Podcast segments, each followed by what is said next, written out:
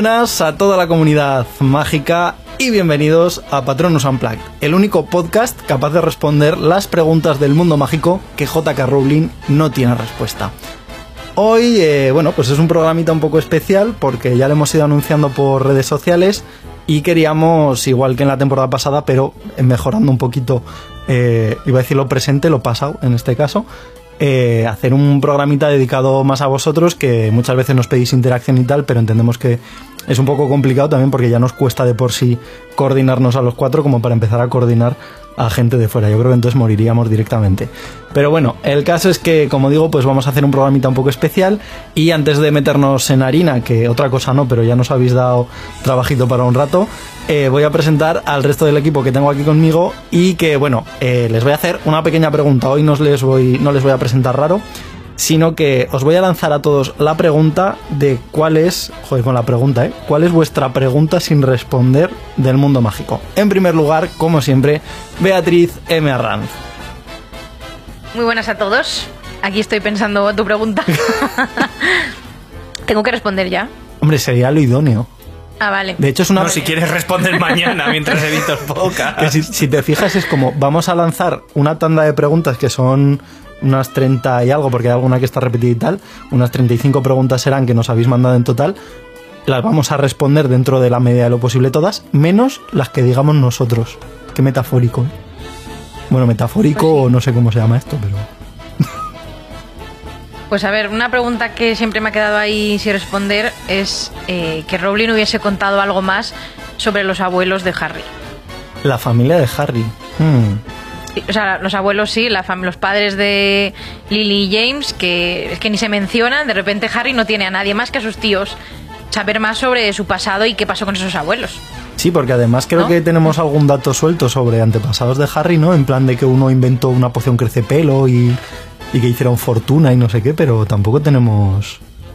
No se sabe mucho. Juraría que sí que alguna vez Rowling se desquitó diciendo que, a ver, que están muertos. O, Bueno, obviamente se sobreentiende que, que han fallecido, pero claro, no se sabe prácticamente nada. Es ni de su oficio, ni qué hacían en su vida, ni, ni siquiera los padres de James. O sea, se supone que son, bru- son bruja y mago, pero, pero lo eran. Venían, alguno provenía de familia de sangre sucia, o no, es que no sabemos nada. Hombre, por lo que sabemos descienden de los Peverell. Bueno, pero eso la línea es muy larga. De hecho, en uno de los últimos podcasts, creo que ya lo estuvimos comentando con el tema de, de la Orden del Fénix, si ideológicamente... Es que, claro, genera muchas dudas realmente, sí, sí. Me ha gustado, me ha gustado, no esperaba que salieras por ahí. Me ha gustado. Siguiendo con las presentaciones, tenemos también a Saida Herrero, que cuál es tu pregunta sin responder de todo este mundillo. Pues yo pienso como vea, que vaya, vaya forma de, de empezar. A ver, tengo que, que pensarlo un poco, pero siguiendo un poco su línea, eh, o, o qué te- o quizá qué temática, o qué cosa, Sí. aunque sea una cosa genérica. Por salirme del Quidditch y no seguir por ahí siempre, eh, yo diría que, que eso, que siguiendo más en relación a lo que dice Bea, también más información a lo mejor sobre los fundadores, un poco Ah, saber sí. cómo eran realmente, cómo fueron esos orígenes de- del colegio o un poco cómo eran antes y tal. Pero otra pregunta que sí que es una pregunta mm, más bien clave de, es en plan, ¿qué es lo que ve realmente Dumbledore en el espejo? O sea. Vaya, vaya. por ahí, por ahí. Pero no, sobre todo saber más, más de, más del pasado, más de, más de, de esa historia que esperamos ver algún día en Animales Fantásticos o donde sea. Y sí, seguir por ahí. Yo esto... no Pero sé una cosa, si- lo de Dumbledore sí que se ha dicho, ¿no? Lo de que vea a su familia Bueno, completa con su hermana Rowling- y tal. Rowling cree- No sé, como siempre es tan ambigua y siempre está... Claro. Rowling Sí, cree que, sí. a lo mejor Dumbledore un día, es- a lo mejor quizá... Claro, por eso digo que en plan, vamos a ver, Rowling, sé sincera, tú lo sabes. No toques las narices. Claro. Entonces, Eso es a lo mejor sí. lo que ve en, en un momento de su vida, pero ya Animales Fantásticos nos ha dicho que vea a Grindelwald, o sea. Claro, por es eso que- el rollo, eso de va Seth es que es cambiando. muy cambiante. Claro, eh, Claro. eh, pero eso va, va cambiando realmente o es que cada vez nos dices una cosa o bueno, no sé, por, por saber un poco más. O ¿Os imagináis que hay detrás del aparece- velo. Es que si nos imagináis que ponemos un a día rascar, aparece Rowling y dice, yo creo que Dumbledore en Animales Fantásticos 2 ve a Grindelwald, pero que a lo mejor eso fue porque estaba pensando que y se montó una película ella sola como un spin-off aparte, ¿sabes? En A lo plan, what if, Es what if Dumbledore no ve a Grindelwald? Ay, a lo mejor es que se asomó detrás y dijo hola y apareció ahí en el espejo. ¿Os imagináis No que sé. estaba en realidad Grindelwald detrás mirando en el espejo? Claro, claro. Sí, ¿no? Hubiera sido un poco absurdo, pero mm, viendo el camino que lleva la segunda película, me lo hubiera hasta creído. En fin. que por cierto, que en el tema de los, de los fundadores, yo esto no sé si lo habéis escuchado alguna vez, pero hablando una vez con, con Kai47, que estaba preparando un vídeo sobre el tema, me preguntó si era verdad y yo empecé a buscar información porque no lo tenía tampoco muy claro, que se supone que Gryffindor, el, el animal de Gryffindor era una un león porque eh, era un met- no sé si era no metamorfomago no era animago y su forma era la de un león y que encima como era animago eh, y el león está relacionado con África que había estudiado en Ouagadougou porque encima están especializados en transformar bueno una una historia con un lore super super deep pero que en realidad no, nunca llegué a encontrar ni siquiera un, un rumor en un post perdido de, de Taringa, ¿sabes? No sé. Madre mía. De taringa. Un día alguien va a profundizar tanto en la información sobre los fundadores, va a escarbar tanto que va a llegar a China. Batum. Yahoo Y aún no me respuestas. habéis presentado, ¿eh? Coronavirus. Vamos a dejarlo ahí. Socorro. Madre mía. Que vengo de la mascleta, ¿eh? A lo mejor os pego algo. En el mundo de Harry Potter sería como diadema virus, ¿no? Uf. Por la diadema de. Rowena. Madre mía. Dejadlo ahí ya. Ese es el nivel ¿Pero que afecta, afecta a los ¿eh? muggles o solo entre los magos? Ostras, lo de ¿Cómo las eso? enfermedades, ¿eh? Ojo, cuidado. Mm. La viruela de dragón. ¿que ¿Afectaría a un magel o no? Chan. Vaya, vaya. De hecho, A lo mejor ellos lo una- llaman sarambión. Tenemos una, una preguntita de tema médico que, ojo, cuidado, ¿eh? me he estado documentando sobre tema sanitario y me ha parecido muy interesante la respuesta que se le puede dar desde el punto de vista biológico, pero la dejaremos ahí para cuando toque el tema. Ahora sí que sí, vamos a pasar a presentar al último antes de, de que me presenten a mí, porque si no luego se nos pasa, que todos nos conocemos, a Fer Vidal. Fer, cuéntanos, ¿cuál es tu pregunta sin responder? Pues primero de todo, hola a todos. Y pedir disculpas por la tardanza de este podcast, porque ya la gente nos estaba Sí, sí, sí. acosando por, por las redes, pero bueno, ha habido La ha sido complicado y ha habido mucha información, o sea, mucha investigación detrás de para hacer este podcast, así que hacía falta tiempo. Y mi pregunta, yo creo que sería que ¿por qué mm, meto a un personaje que parecía que tiraba un poco a la zoofilia? Véase Aberforth Dumbledore y las cabras. ¿Por qué, Fer? ¿Por, ¿Por qué qué? metió a Yo soy muy en un fan libro para niños? de la, de la respuesta que dio en la... No sé si era una rueda de prensa o qué era, ahora mismo no me acuerdo. No sé si lo recordáis, que se levantó una niña y dijo, ¿por qué JK Rowling, por qué a Aberford le gustan tanto las cabras? Y di- le dijo, ¿cuántos años tienes? Y dijo la niña, no me acuerdo de su edad, pero pongamos que tenía 10. dijo, ¡10! Y dijo, pues porque le gustan mucho los animales. Imagínate si llega a preguntarle a alguien de 35. ¿Qué hubiera pasado ahí? Claro, claro, o sea, es un, sí, Madre mía. Es, es un tema complicado, yo lo entiendo, ¿eh? Ojo, cuidado. Y bueno, para- Bueno, y antes de que antes de que paséis al, al Glenda, Sí. Eh, yo quiero mandar un saludo muy especial a Alberto y Mónica. Ellos ya saben quién son. Obviamente, les va a hacer mucha si no saben quién son. Cualquier Alberto y cualquier Mónica se Claro, está eso estaba pensando. Yo digo, ahora hay muchas parejas de Albertos y Mónicas en el mundo que se sienten saludados. Y que escuchan el programa. Serán los monibertos. Monibertos, madre mía. De hecho, bueno, ya aprovechando esto, aunque sea como muy genérico, realmente yo, en este caso concreto y, y de parte de todo el equipo, quiero dar un saludo muy grande a, a todos los que nos escucháis, porque la verdad es que yo sinceramente no esperaba que nos fueran a llegar tantos mensajes de Instagram, tantos audios ni, ni tanta cosilla, y, y tengo que decir que me daba un poco de miedo cuando planteamos el programa que se fuera a quedar un poco cojo de, de contenido. Sí. Pero admito que la verdad es que la recepción ha sido súper buena. Así que, en fin, que muchas gracias una vez más y, y un saludo enorme a todos. No sé, es que no. Me siento como un poco abrumado, ¿no? Por la- Sí, sí. Por Vamos a intentar cum- cumplir con, con sus expectativas. Porque la verdad es que es verdad. No, no esperábamos tanto.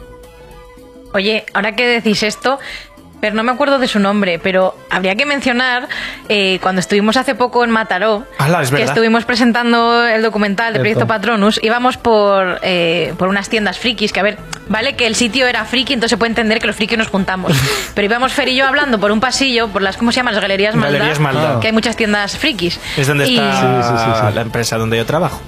Bueno, el caso es que íbamos hablando y de repente alguien nos para y nos dice, oye, ¿vosotros sois los de Patronus Ampla? Y me quedé yo, o sea, pero imaginaros mi cara. Yo tuve un y yo, ¿qué? cerebral. Y dice, es que soy reconocido por la voz. O Qué sea, bueno.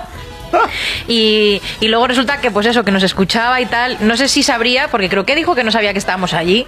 Pero bueno, ya no, digo. no, fue casualidad. Sí, sí. que fue de casualidad total. Que es cierto que al estar allí, pues es lo que digo, frikis unen a frikis y es más fácil allí que a lo mejor en medio de Barcelona. Claro, claro. Pero, de hecho, las tiendas estas son en Barcelona, ¿vale? Fuimos a Mataró, pero luego fuimos a Barcelona. Y nos hizo muchísima ilusión, además que nos escuchaba y, y fue súper majo. Y es que no me acuerdo del nombre, pero Yo bueno, un tampoco. saludo si lo escuchas, que nos hizo mucha ilusión. Y el caso es que nos pasó su Instagram porque el tío es ilustrador y hacía dibujos muy guays. Ah, sí. Nos lo estuvo enseñando. Pero se me ha olvidado, ya es que hace ya tiempo de esto, entonces se me ha olvidado el nombre. ¿No será un chico que dibuja tinta que solo sube No retratos acuerdo. de la gente de la saga? No, Ah, vale. no, no, no, no, no me suena que sea eso. No sé, es que a mí me... Bueno, lo tenía que haber buscado, lo buscaré, ¿vale? Y en otro programa lo digo, a ver. Pues un saludo también. De hecho, si, si en algún momento escucháis a alguien con una voz que creéis que es la del podcast, saludadle y preguntadle que si es de Patronus Unplugged. Si no lo es, eh, da igual. Contad, contádnoslo también. Que habéis saludado a alguien con, con nuestra voz, pero que no era de- del podcast. Y así nos quedamos con las anécdotas. Y para que no se nos olvide, en este caso sí, iba a decir el Celestina Warbeck. Ojo, cuidado. El premio Glenda Chitok del podcast. Nosotros mismos nos, nos liamos. Hombre, eso ya es, vamos, un, un clásico. Eh, el, otra vez iba a decir Celestina Warbeck, el premio Glenda Chitok del podcast, en este caso le ha tocado a Saida. Bueno, pues a mí nuestro querido presentador me lo ha puesto en bandeja, así que eh, voy a decir que, que tenemos con nosotros al inigualable experto en hacer preguntas incómodas para dejarnos a todos descolocados antes de empezar a grabar. Él es Victorian Guy, Pablo Bien. Bien. Pero que se Bueno, y ahora- ¿cuál es? todo, ¿eh? ¿Cuál es tu pregunta? ¿Cuál es mi pregunta no respondida? Eh, pues yo la verdad es que no sabría muy bien hacia qué tema llevármelo. Sí que es verdad que me suele preocupar mucho el tema económico. Ya sabéis que a mí eh, la política y la La economía en el- inflación, en, el, mundo mágico me preocupa mucho. Pero yo creo que en este caso me lo llevaría un poquito más hacia temas. eh, no, no sé cómo decirlo, porque el, objetos tipo el espejo de Oesed o, o el tema de los patrones, o sea, un poquito el cómo saber eh, cómo funciona o cómo afecta la psicología a, a la magia.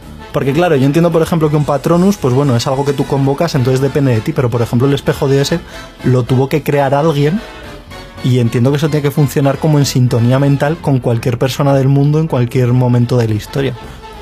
Y, y me- y no lo había pensado, pero me parece como algo súper profundo y me preocupa un poco. Y ya no me meto en el tema del velo, porque el tema del velo ya es como, como otra movida aparte, pero no sé.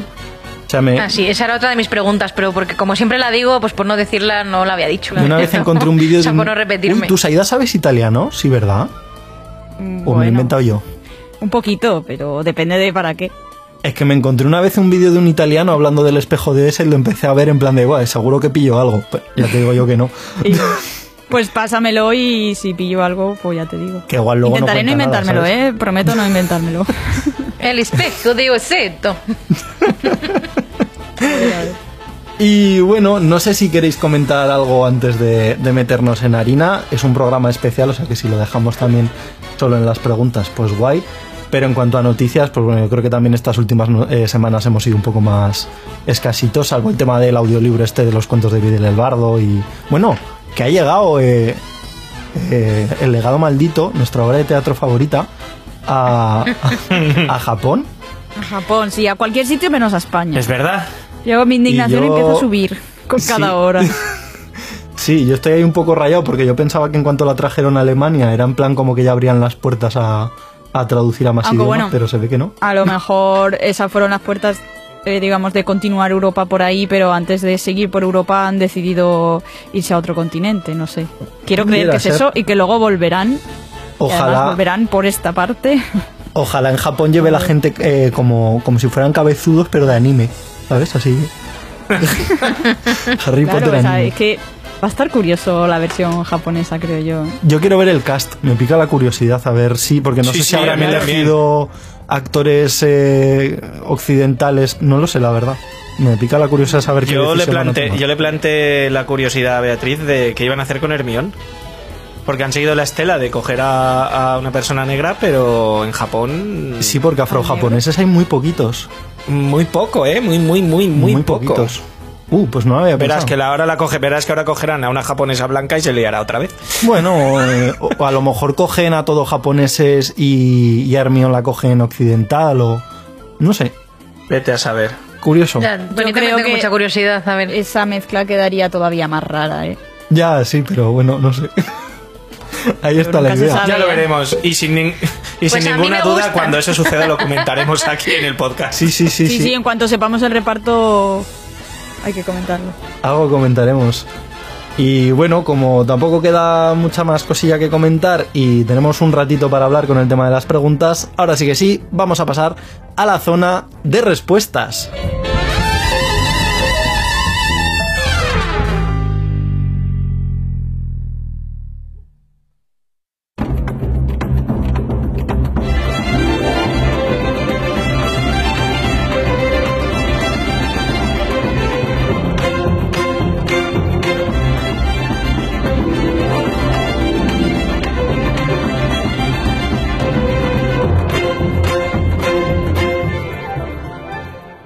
Pues ahora sí que sí, empezamos con toda esta ronda de preguntas que nos habéis lanzado. Algunas hay que decir que un poquito más complicadas que otras.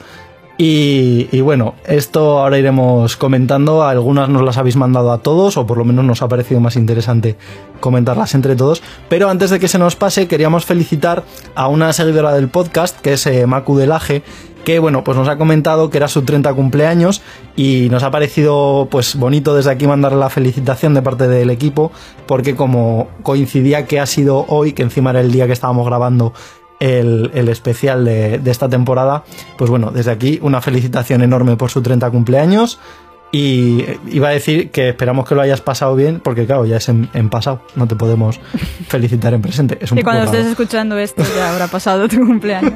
Que lo hayas pasado Así muy bien. Bueno, te mandamos un te mandamos un pastel volador desde el programa. Pero sin de Hagrid hecho de es- encima. Que de hecho ese es el primer comentario en realidad que iba a mencionar, que es alguien que, que nos dijo por Instagram, eh, Juan Carlos. Bueno, entiendo Juan Carlos porque pone J, J. Carlos o José Carlos.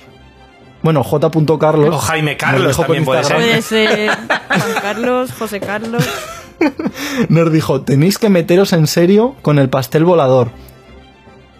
No, en- no- XD. No entiendo. yo, yo no entiendo si es que nos tenemos que meter de insultar al pastel volador o. Quizás O hacer un análisis exhaustivo de, de esa escena Claro, o algo así. Si es un análisis exhaustivo, Aunque lo llegamos a porque. Lo sí, llegamos sí. a debatir. Sí. Sí, sí, un buen rato. Sí, de hecho creo que fue con el tema de la película porque yo me rayé y creo que luego lo vi que al final Sí, lo sí. que la cosa era que era una referencia a la película porque dice que iba sentado encima. No sé. La verdad es que Bueno. el mundo de, del Wizarding World es un poco extraño a veces. Por no decir siempre. En fin. Always. Siguiendo con, con las preguntas y ahora sí que sí, un poquito más en serio. eh, la, la primera que tenemos es una pregunta que, que nos ha mandado Gundrax Hin- Hingriff, nos la mandó al correo electrónico. Hola, muy buenas chicas y chicos de Patronus Unplugged. Soy Gundrax desde Madrid y aquí va mi pregunta. Desde pequeño y de toda la vida me he estado leyendo los libros y me he visto las películas 20 millones de veces. Sin embargo, en el programa muchas veces ampliáis esta información y me gustaría saber dónde puede buscar una persona como yo para ampliar mi conocimiento sobre este universo. Un saludo. Bueno, pues para ampliar tus conocimientos, lo primero es escuchar nuestro programa. Ya me ha quitado las respuestas, Con Aida.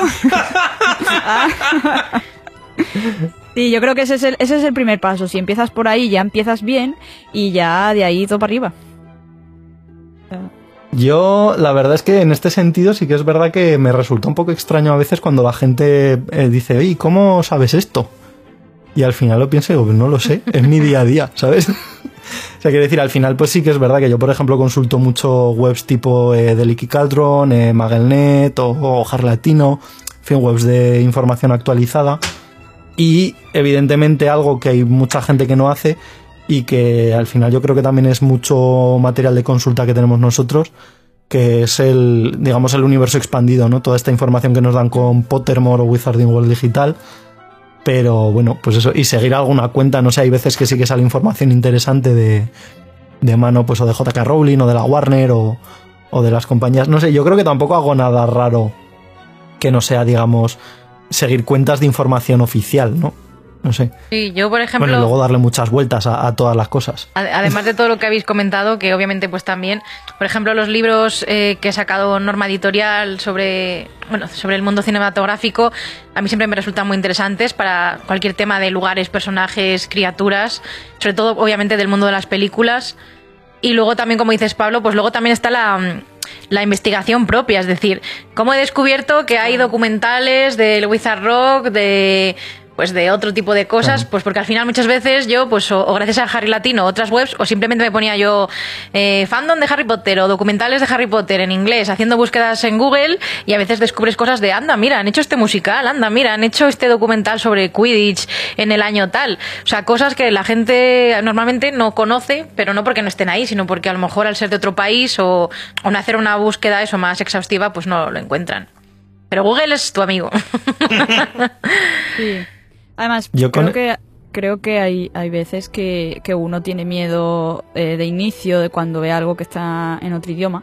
Por ejemplo, eh, lo de que dice de búsquedas en inglés y tal. Hay gente Sí. que, que ya automáticamente dice, uff, si está en inglés, no.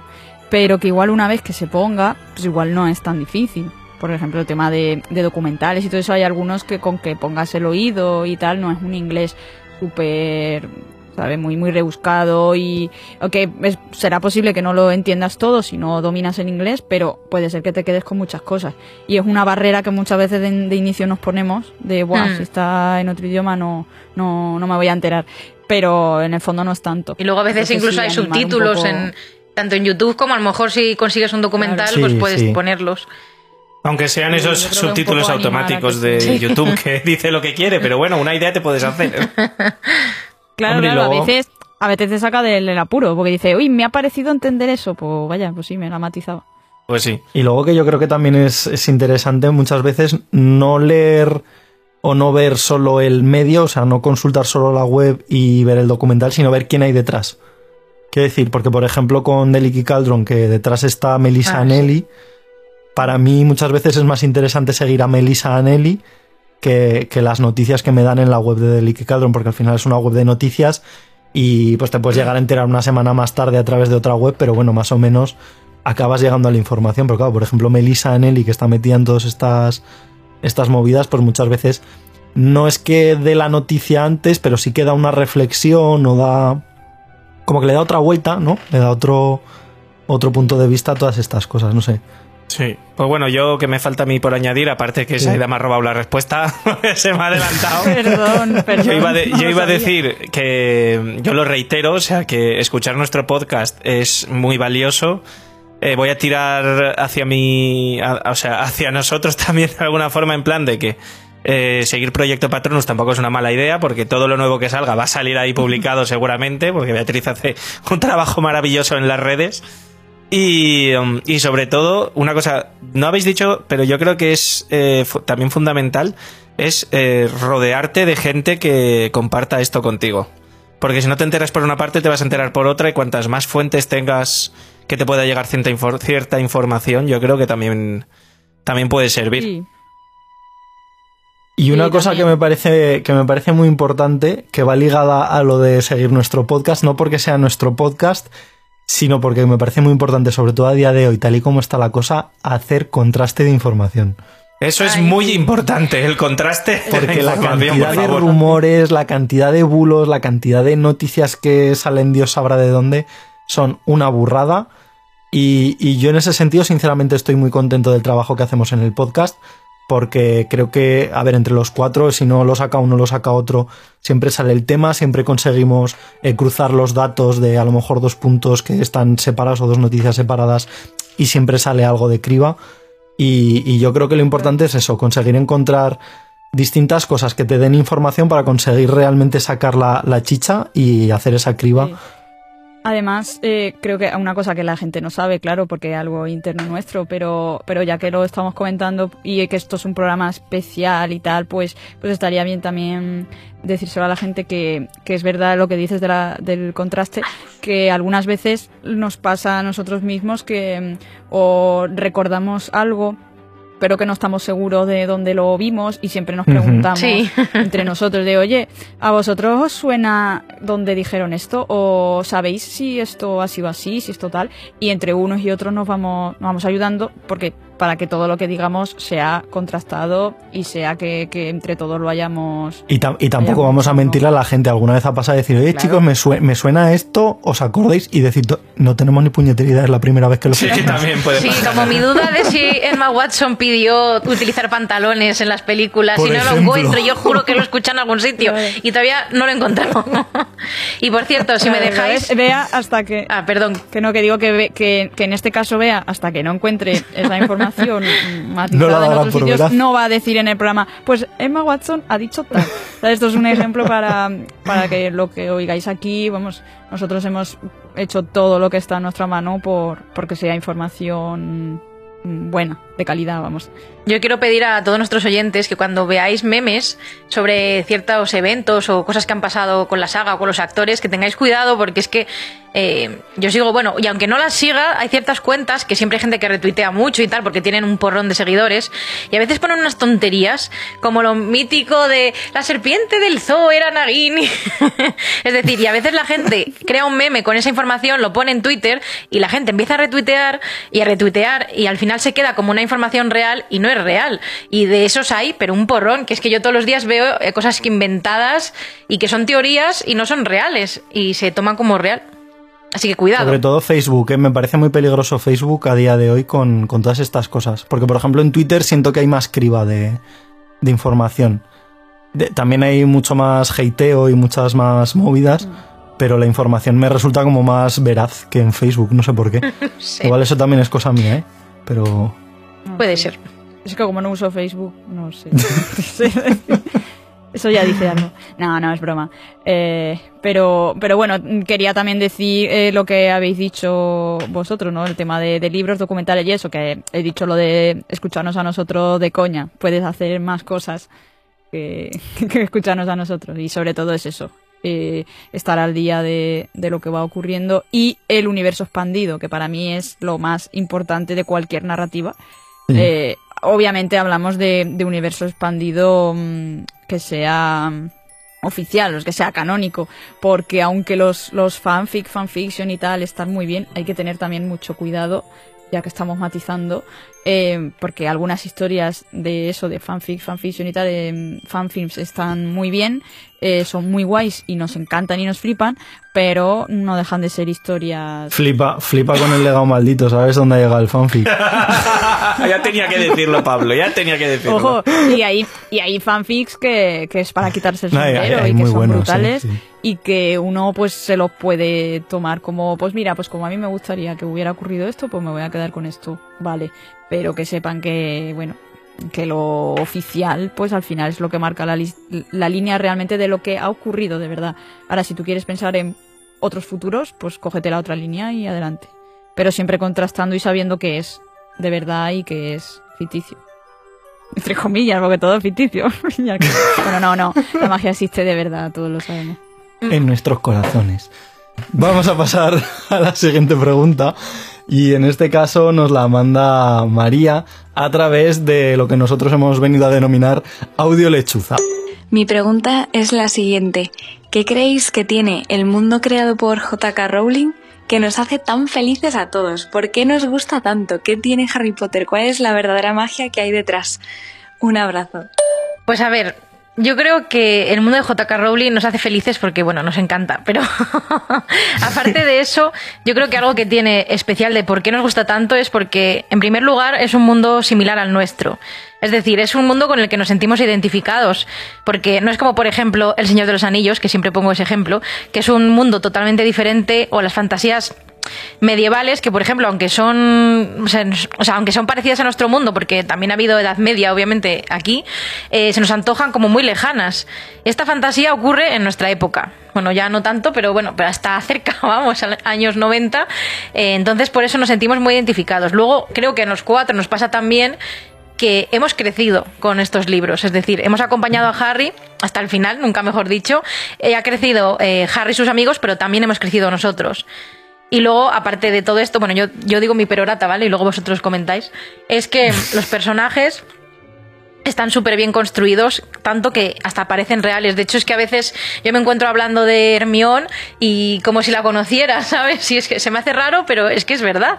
Y la gente puede decir que estoy locatis perdida, pero no sé, siento que hablo de ellos incluso cuando defiendo a un personaje que me gusta, que alguien le odia, o sea, cuando a lo mejor hablo de, bueno, tú Pablo me entenderás, de Draco o de los Malfoy o tal, que no es que les defiendan, es decir, yo sé que Draco era un capullo y tal, pero al mismo tiempo le entiendo en, muchas cosas y luego siento que se redime y tal, entonces siento que les conozco. Eso es cosa, eso eso es cosa de Slytherin. claro, claro.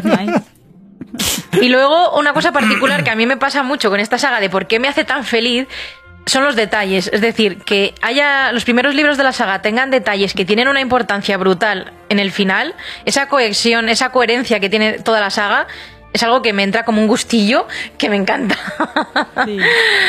y, y ya os dejo a vosotros aportar vuestras cosas. me pido corre, corre. sobre todo porque, aparte que opino, eh, opino muy parecido a lo que ha dicho Beatriz. Eh, de hecho, lo que está contando Beatriz y opinamos, o sea, mucho en ello, está en nuestro documental, en la parte que exponemos esto. Varias personas eh, reafirman esto, ¿no? y te hace verlo. Yo, en mi caso, me he apuntado que. que o sea, que nos, nos hace tan felices porque nos sentimos parte del mundo mágico. Porque eh, nosotros vivimos, por desgracia, en un, en un mundo magel, muy a nuestro pesar, y en, los libros lo que es el mundo mágico está oculto de los muggles, pero nosotros como podemos vivirlo, como que nos sentimos parte de ese mundo mágico porque podemos verlo. Hmm. Entonces, el que no se haya leído los libros ni haya visto las películas, no conoce ese mundo mágico y no es parte de él, ¿no? Suena muy básico, pero yo para mí es, para mí es eso, totalmente. Claro, esa, esa parte que no o sea, cuando se dice se dice que una que esa persona es Magel, quiero decir, se, se dice con, con, todas sus letras, ¿no? Porque realmente es, es eso, es una persona que no no está empapada de, de, esa magia o que no que no la conoce. Yo también pienso que, que es uno de los bueno, el, o el principal factor de que, de que nos guste tanto. Esa combinación también entre realidad y ficción, ¿sabes? Entre saber que la magia está ahí, o sea, la, la entrada mm, a, a, la estación de donde sale el tren y tal, es que está ahí, es que tú puedes ir y puedes estar en ese, en ese andén. Y en, la, la cuestión es quién está mm, capacitado, entre comillas, para, para pasar al otro lado, no. Pero el mundo es el que es. No es un mundo ficticio que no existe y que, ¿sabes? Por eso creo que también es, importante eso. Yo para mí este tema de lo que comentáis de la, no sé si decir veracidad o de la parte real de, de todo el tema de Harry Potter, nunca me cansaré de decirlo. Y es que al final, eh, si se habla de villanos en, en, Harry Potter, evidentemente todos pensamos en Voldemort, pero si hay alguien a quien de verdad odiamos es a Dolores Umbridge. Y odiamos a Umbridge porque es una persona real. Efectivamente. Tendrá magia, no tendrá magia, pero es alguien a quien nosotros, de una u otra manera, todos hemos conocido a alguien que, que tiene ese nivel de, de hacer que, que, la gente eh, le tenga odio. Y yo creo que es parte de la gracia, ¿no? Esa forma de hacer tan humano algo que nos pilla de lejos. Y luego el tema de, bueno, pues ese, no sé cómo decirlo, ese sentimiento de, de lo que decía Bea, ¿no? De, de, haber crecido con ello. Yo, de hecho, a veces cuando me pongo a ver el, el documental, me hace gracia mi intervención porque a día de hoy la, la sigo sintiendo igual, y han pasado ya como cinco años. y, y no recuerdo ahora las palabras exactas que digo, pero es como que yo no soy capaz de decir qué es lo que me aporta Harry Potter porque es parte de mi vida. O sea, lleva tantos años ahí, he sí, crecido tanto con, con eso que no es que me aporte algo, es, es, que a día de hoy en parte soy quien soy, pues porque Harry Potter en su momento estuvo ahí. Entonces yo creo que también es un poco esa, esa forma de vivir que yo creo que tenemos todos que de una u otra manera se ha visto marcada por, por los valores de Harry Potter o por, no sé, como que ha marcado un poquito nuestra forma de ser, ¿no? Y de sentir eh, el tema del fandom y, y todas estas cosas. Claro, que- es pues, que bueno. ahí realmente la magia eh, viene a ser una excusa para, para unir este mundo, para darle esa fantasía y tal, pero los problemas que trata, cómo son esos personajes y todo, Claro. son problemas de nuestro mundo y son, son problemas que conocemos y que son algunas veces son como metafóricos y tal, pero que no dejan de ser ¿Cuántas situaciones vemos que dices, ostra, mira, como pasaba en el Ministerio de Magia o como, ¿sabes? O los profesores o todo. Es que, claro, todo está relacionado. Es real, Harry Potter es real. Magic is real. No existe tal cosa como la magia, ojo, cuidado, ¿eh? Una de las palabras más peligrosas que, que se han dicho en toda la saga y yo creo que además todos las tenemos marcadas a fuego, que, que al final yo creo que también es eso, el, el tío Vernon es como digamos esa, ese tipo de gente que no quiere vivir nada distinto a, Gentuza. a su día a día, ¿no? ¿El que, que has dicho? Gentuza. Nunca ha Yo existido creo que la también magia. es eso, ¿no? El, la, la forma de, claro, de, de vivir algo distinto al día a día, ¿no? Ese querer salir un poco de la rutina, que por desgracia muchas veces cuando ya empiezas a hacer el adulting, pues te, te marca demasiado. Pero bueno. La siguiente pregunta, en este caso, nos viene de Eduardo, pero de nuevo con un tema, no vamos a quemar tranquilos todo el tema de los audios de primeras, pero bueno, había que darle un poquito de hilo conductor, y en este caso nos ha llegado de nuevo por, audio lechuza. Hola a todos chicos. Eh, quería preguntarles cuál ha sido el momento en el que han sentido más hype durante la, la saga de Harry Potter. En mi caso ha sido durante el tráiler de Harry Potter y la Cámara de los Secretos. Recuerdo la frase que decían, eh, asustado Potter, más quisiera. Ese momento para mí fue hype total. ¿Qué opinan ustedes chicos? Un saludo y a seguir así con el podcast. Lo primero, darte las gracias por lo de a seguir así con el podcast. Esperemos que sigamos así o mejor, todo se ha dicho. Y yo tengo que admitir que esto es un poco extraño, pero yo con la saga de Harry Potter como tal, eh, digamos que no me ha generado un hype en el sentido de, de cómo vivo ahora, por ejemplo, todo el tema de los estrenos de películas. Yo creo que también, como he sido siempre una persona muy de cine, me ha generado más hype el, estar esperando una película que una novela. Pero tengo que admitir que cuando salió Animales Fantásticos, yo sinceramente no daba un duro por la película, porque pensaba que iba a ser una excusita para, para intentar vendernos algo a través de la nostalgia y tal.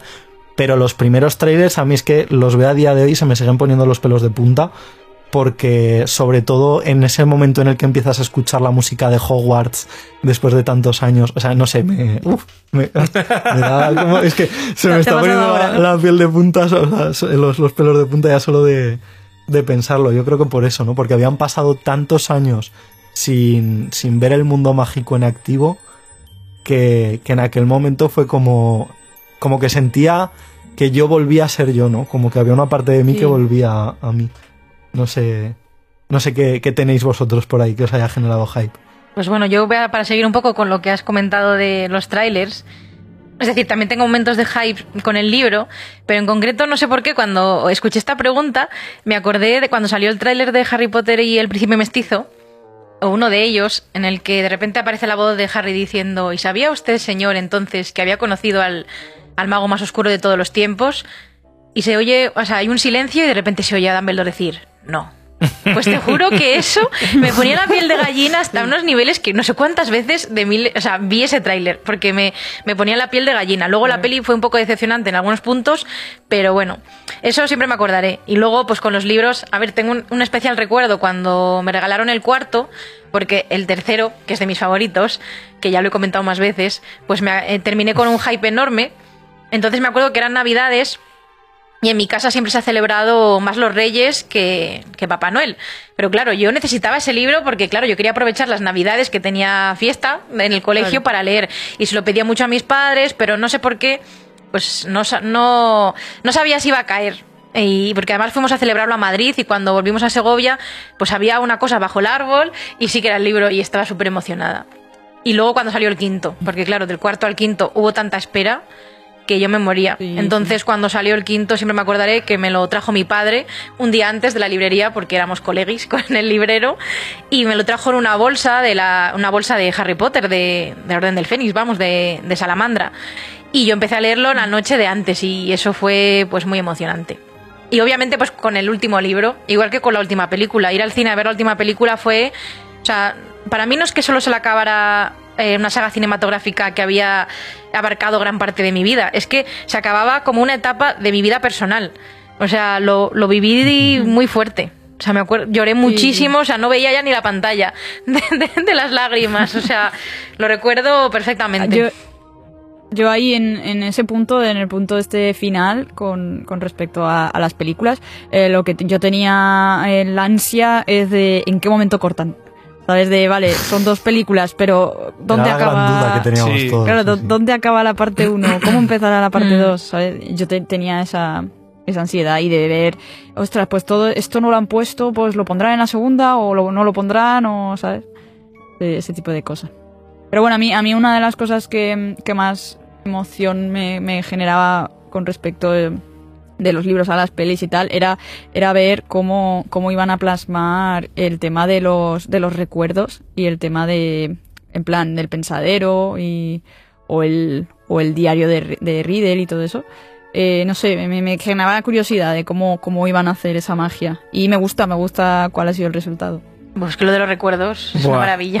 A mí me, decep- me decepcionó que mucho dices, eso. esa- ¿eh? esa- ¿Que te decepcionó? a mí, Lo de los, no, no, los me- recuerdos en las películas me decepcionó porque yo esperaba verlos y vimos nada.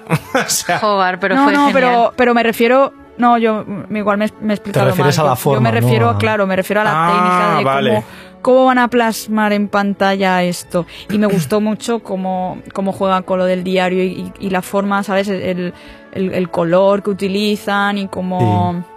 Cómo, cómo hacen pues la nebulosa esta rara en el caso del pensadero y eso o que aparezcan así como las formas no sé.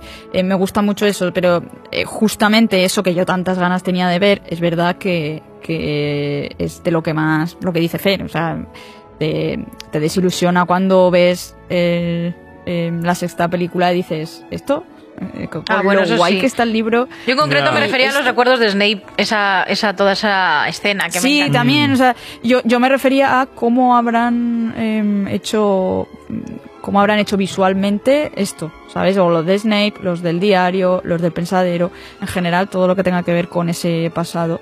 O incluso cuando le cuenta la historia de, de los padres y, y vemos cómo vemos estas imágenes de que va a la casa y todo eso.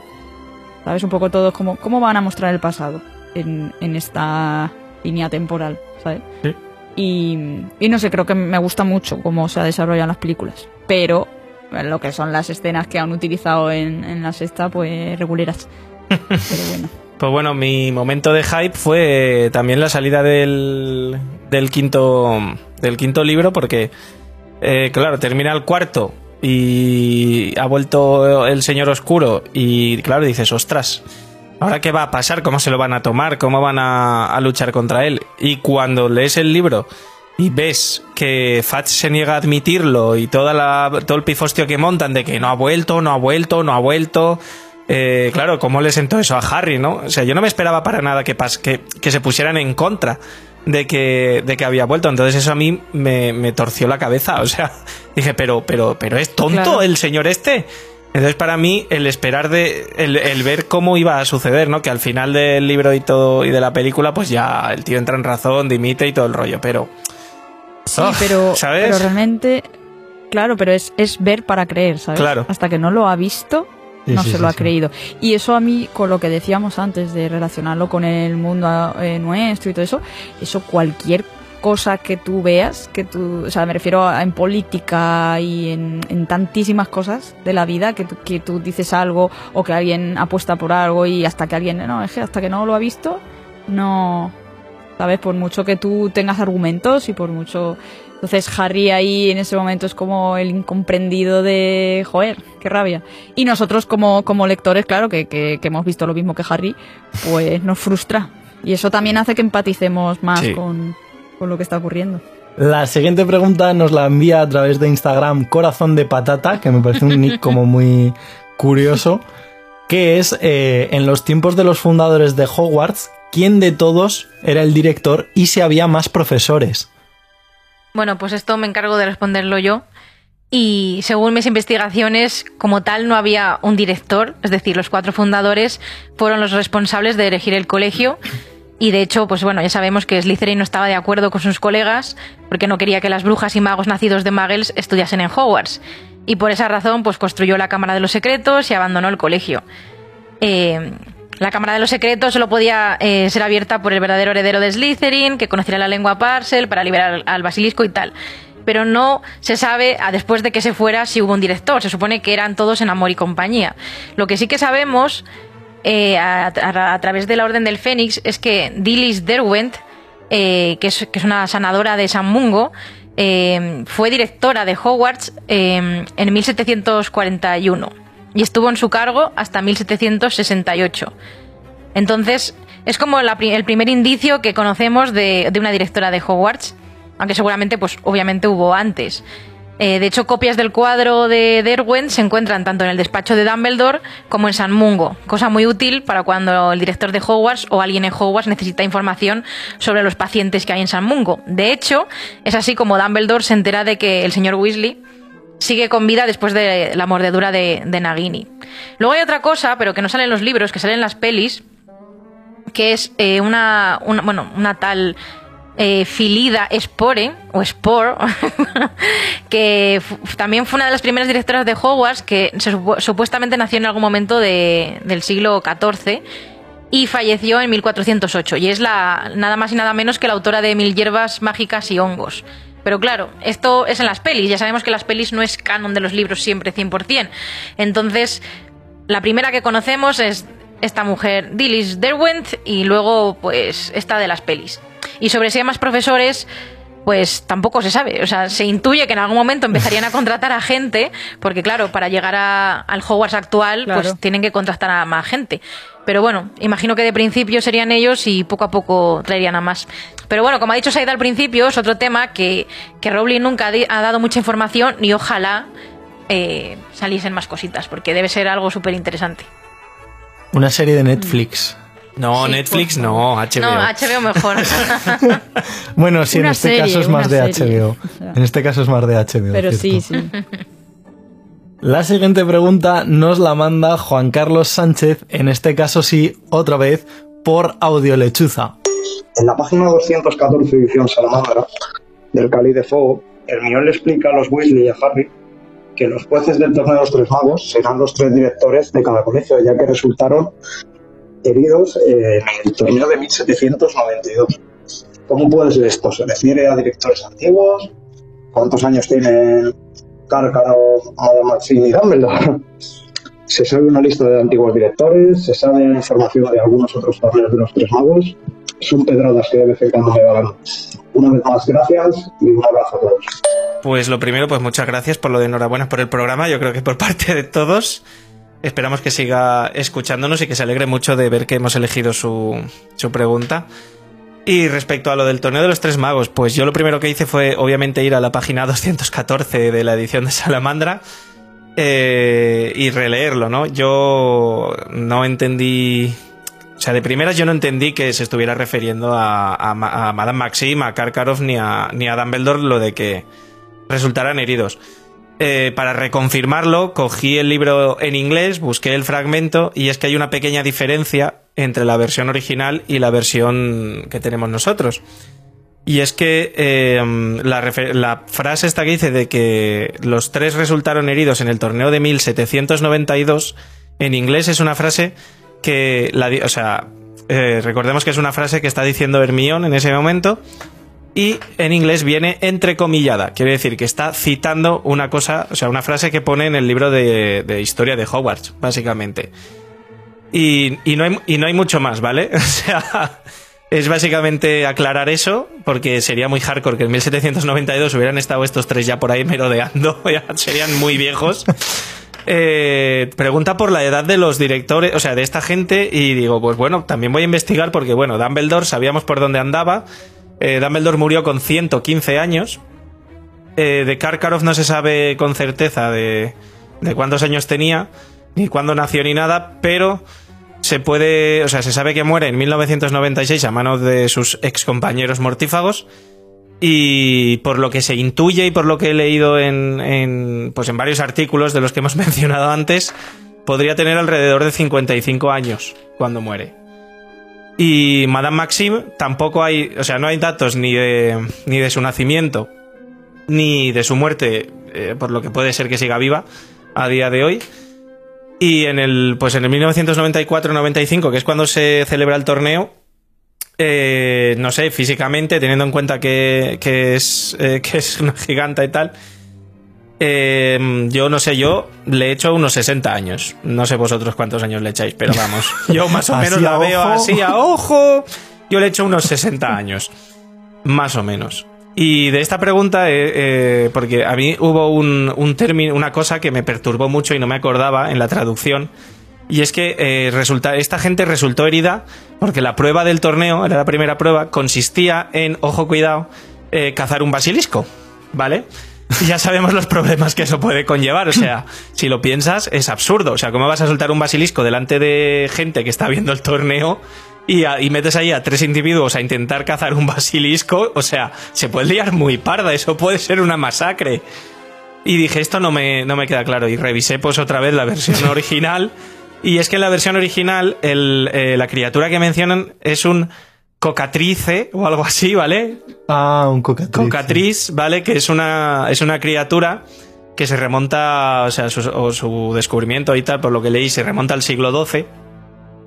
Y es un- una especie de dragón a dos patas con cabeza de gallo. o sea...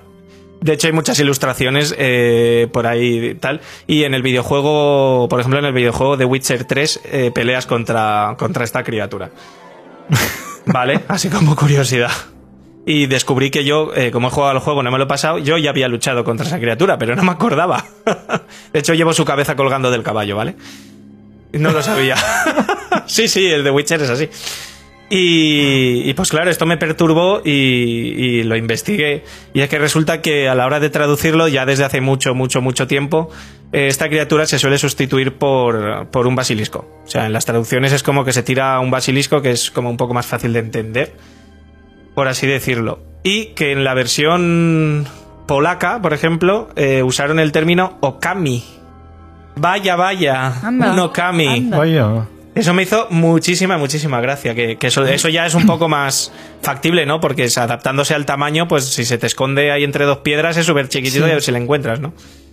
Y, y esto me pareció muy curioso de, de mencionar porque es información expandida que, que a mí me parece muy interesante, la verdad. Y ya está, no, no tengo nada más apuntado.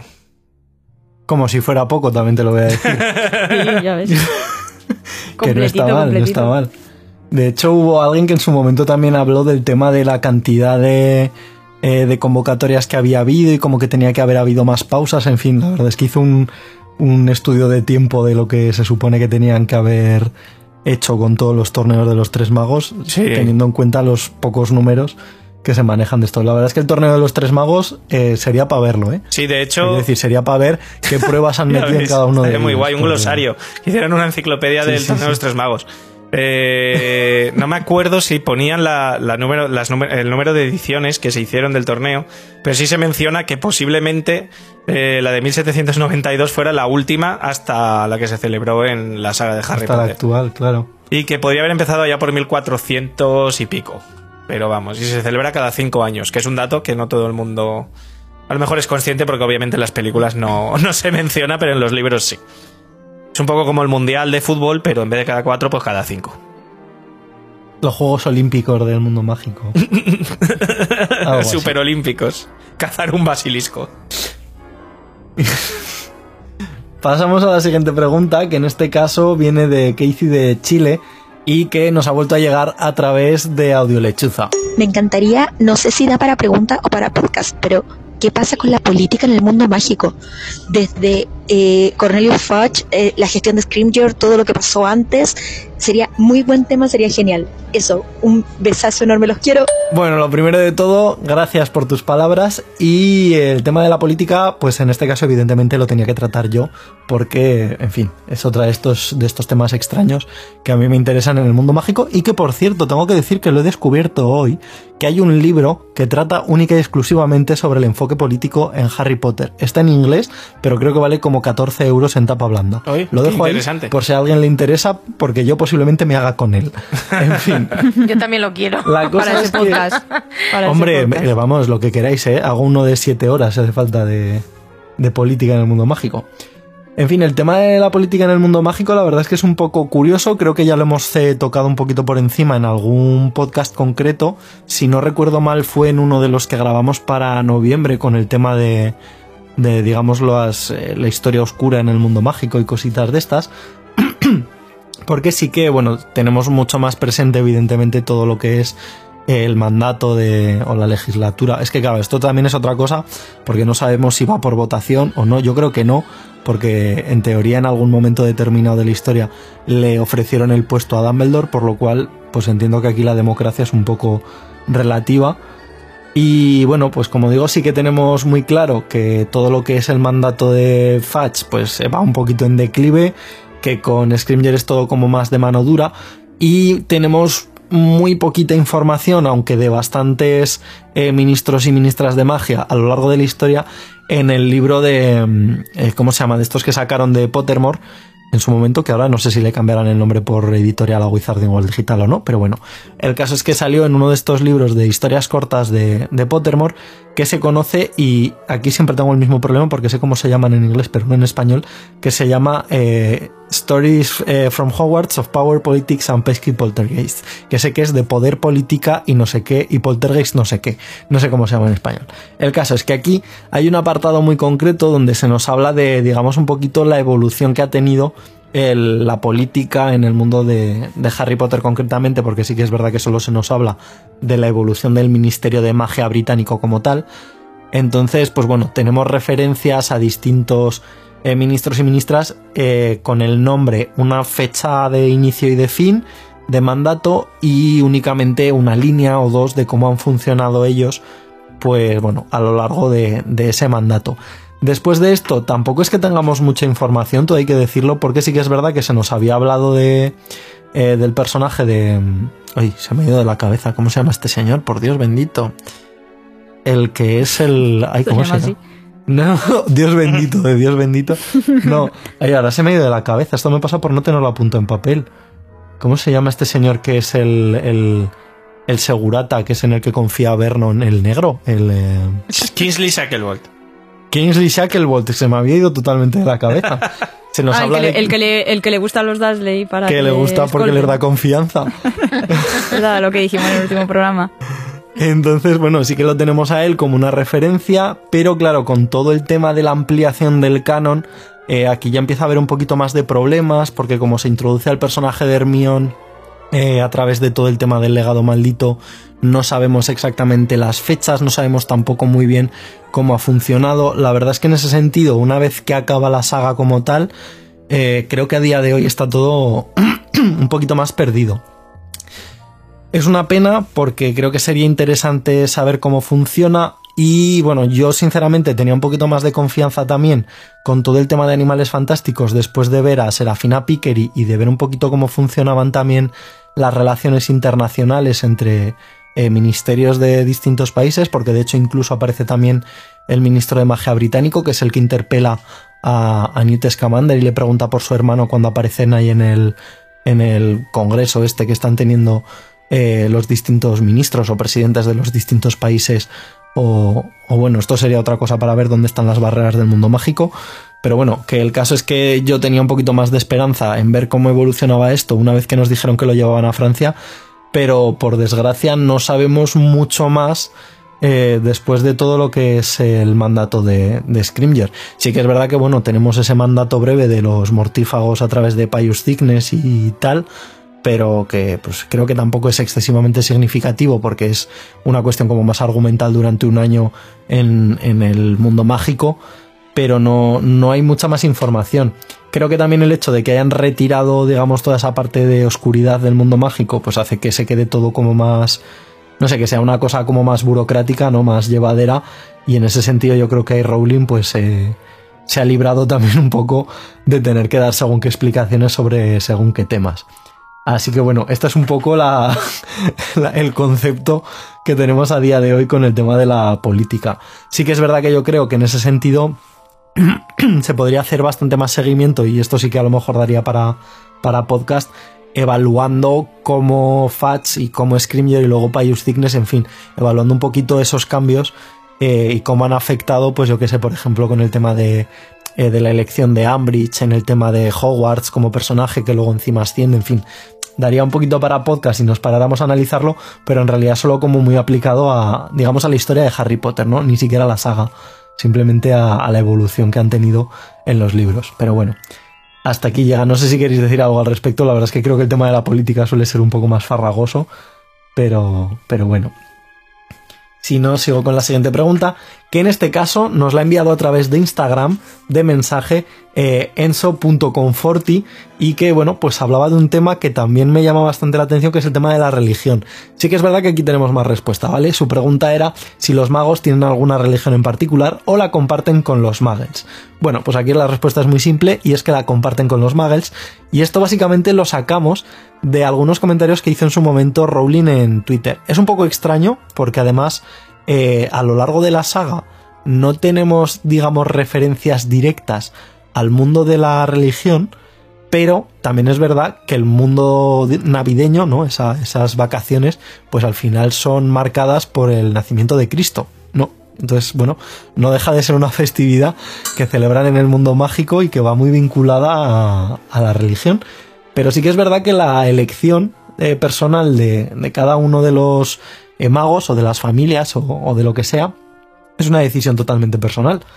Eh, tenemos personajes que se nos han comentado en su momento como el descendiente de, de Tina y de Queenie, que si no recuerdo mal se llamaba Anthony, eh, que bueno, pues lo teníamos viviendo en Hogwarts y el cual se nos indica, aunque es algo que queda bastante claro a través de su apellido porque tiene un origen judío, que practica la religión judía. Esto también es verdad que en su momento la gente lo, sacó como a colación, no me acuerdo por qué, por otra cosa de estas eh, pseudo escandalosas que dijo Rowling. Y digo pseudo porque no lo considero algo realmente serio como, como lo que pasó la última vez. De esto que de repente dice, pues en Hogwarts eh, hay un niño al que, que es mm, daltónico. Bueno, pues en- la gente dijo, pues es que ahora Rowling se ha inventado un niño judío. No, el niño judío eh, ya existía y lo teníamos, eh, como digo, era Anthony Goldstein y lo teníamos ya mencionado en un tuit en 2014. Entonces, pues bueno, ahí se hablaba también un poco de la, digamos, apertura de miras porque creo que es algo que tampoco afecta directamente al uso de la magia.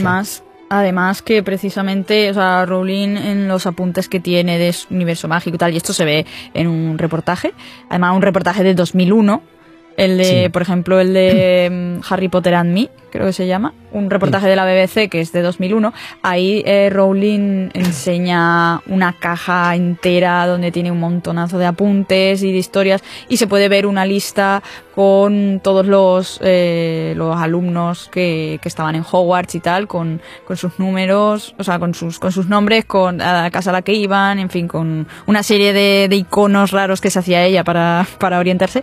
Y que te quiero decir que toda esa información está ahí.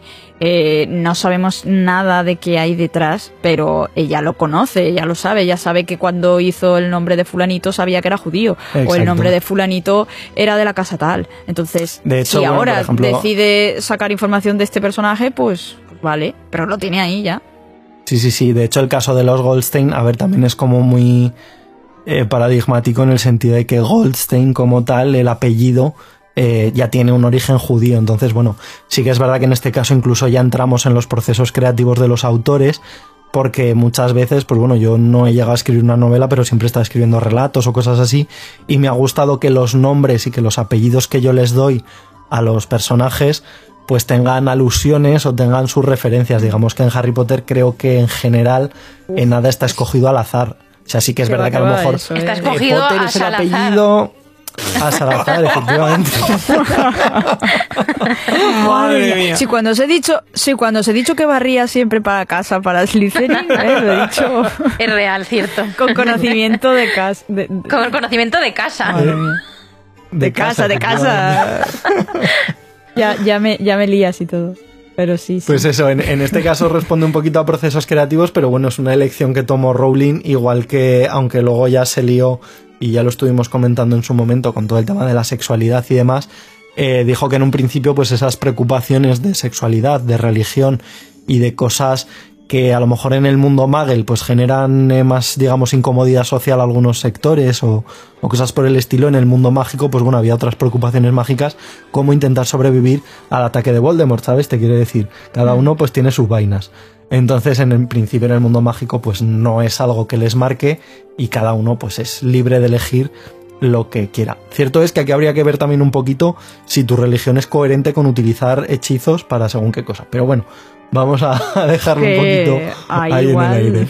está la cosa Claro, complicada. eso ya es otra cosa que, que habría que pensar, ¿no? Pero ya no era la pregunta. En este caso, no era la pregunta. La siguiente, en este caso, eh, llega desde Argentina de mano de Pedro y que nos ha llegado otra vez en audio lechuza. Buenas, soy Pedro de Argentina y les quiero hacer la siguiente pregunta. Considerando que en el año 91 cuando ingresó Harry al colegio eran 10 los alumnos que entraron en Gryffindor, 5 hombres y 5 mujeres, y que teniendo en cuenta eso deberían ser 40 los que entraron en primer año, y siguiendo esa lógica aproximadamente son 280 supongamos, si no se fue ninguno, los alumnos que hay en total en el colegio. Entonces, hacia allí mi pregunta. Eh, ¿No es ilógico que haya simplemente 300 alumnos para semejante castillo? Saludos de Argentina. Bueno, Pedro, pues mira, no eres el primero que se ha comido la cabeza con este tema. Vamos a empezar por el principio.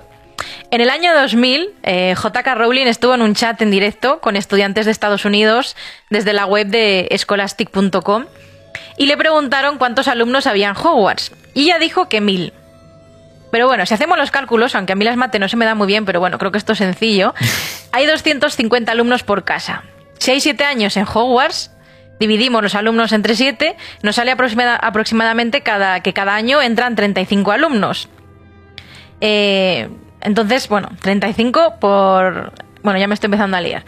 Las mates, Beatriz, Sí, las el mates. caso es que eh, del año de Harry conocemos que hay eh, cinco chicos, Harry, Ron, Neville, De- Dean y Simus. Y dos chicas, Parvati y Hermione. Vale. ¿Dónde están los demás? es decir, se supone que hay La Bender 35. Brown también entró en primero. Es verdad. Pues mira, no la... no la- Pero ¿y los demás? Bueno, pues otra más, es verdad. Gracias, Fer, por la puntualización, lo voy a apuntar. El caso es que eh, a la gente pues no le seguía sin cuadrar porque, bueno, es cierto que dices, conocemos a 5, 6, a 8 personas, pero el- tendrían que ser otros, bueno, menos tre- 35 menos 8, tendrían que ser esos. Y no, y no los conocemos y dices, joder, qué raro que no se mencione en ningún libro. El caso es que en 2005, cinco años después, el fundador de MuggleNet le sacó de nuevo el tema y Rowling, como yo, gracias JK, reconoció que las mates no eran su fuerte y que seguramente había unos 600 alumnos en Hogwarts, es decir, ya bajó 400 alumnos.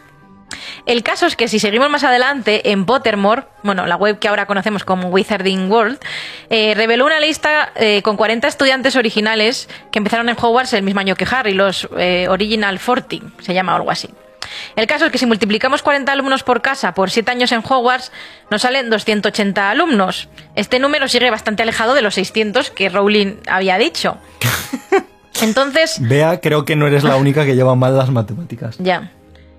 ¿Por qué? Rowling, Rowling igual va un poco peor, ¿eh? Bueno, el caso es que en ese mismo artículo eh, Rowling admite que seguramente haya más alumnos por casa, pero que no se iba a inventar los nombres de todos, por lo que el número de 280 aumentaría. ¿Cuánto? Pues no lo sabemos. Pero 400 seguro que no. Ya. Entonces, en la adaptación de la piedra filosofal en la película, eh, hay 120 platos en la mesa, en cada casa, o sea, en cada mesa de cada casa. O sea, que si hacemos los cálculos serían 480 alumnos, cifra que ya se acerca un poco más a los 600 que tenía J.K. Rowling en mente. Entonces, pues bueno, eso está, que, la, que Rowling tiene sus matemáticas, porque claro, dices, es que un castillo con mil alumnos está bien, pero luego tú haces los cálculos y dices, ¿dónde están esos alumnos? Es decir, Harry se junta a veces en, en ciertas asignaturas con otra casa. Slytherin y Gryffindor. Si hubiera 35 por cada casa serían un, un porrón de gente y en, en los libros nunca se habla tanta gente. Y además, ¿qué pasa? Que Harry no conoce a sus compañeros porque solamente habla de Neville, Dean, etcétera. Pobre Lavender que me había olvidado de ella. El caso es que hay una teoría que, bueno, que es de estas teorías que son muy teorías, en plan un poco fantasiosas, que dice que hay menos alumnos. La Deep Web, ¿no? Ya, de- ¿El qué, perdón? Del mundo mágico. La Deep Web del Ah, mundo sí, mágico. total.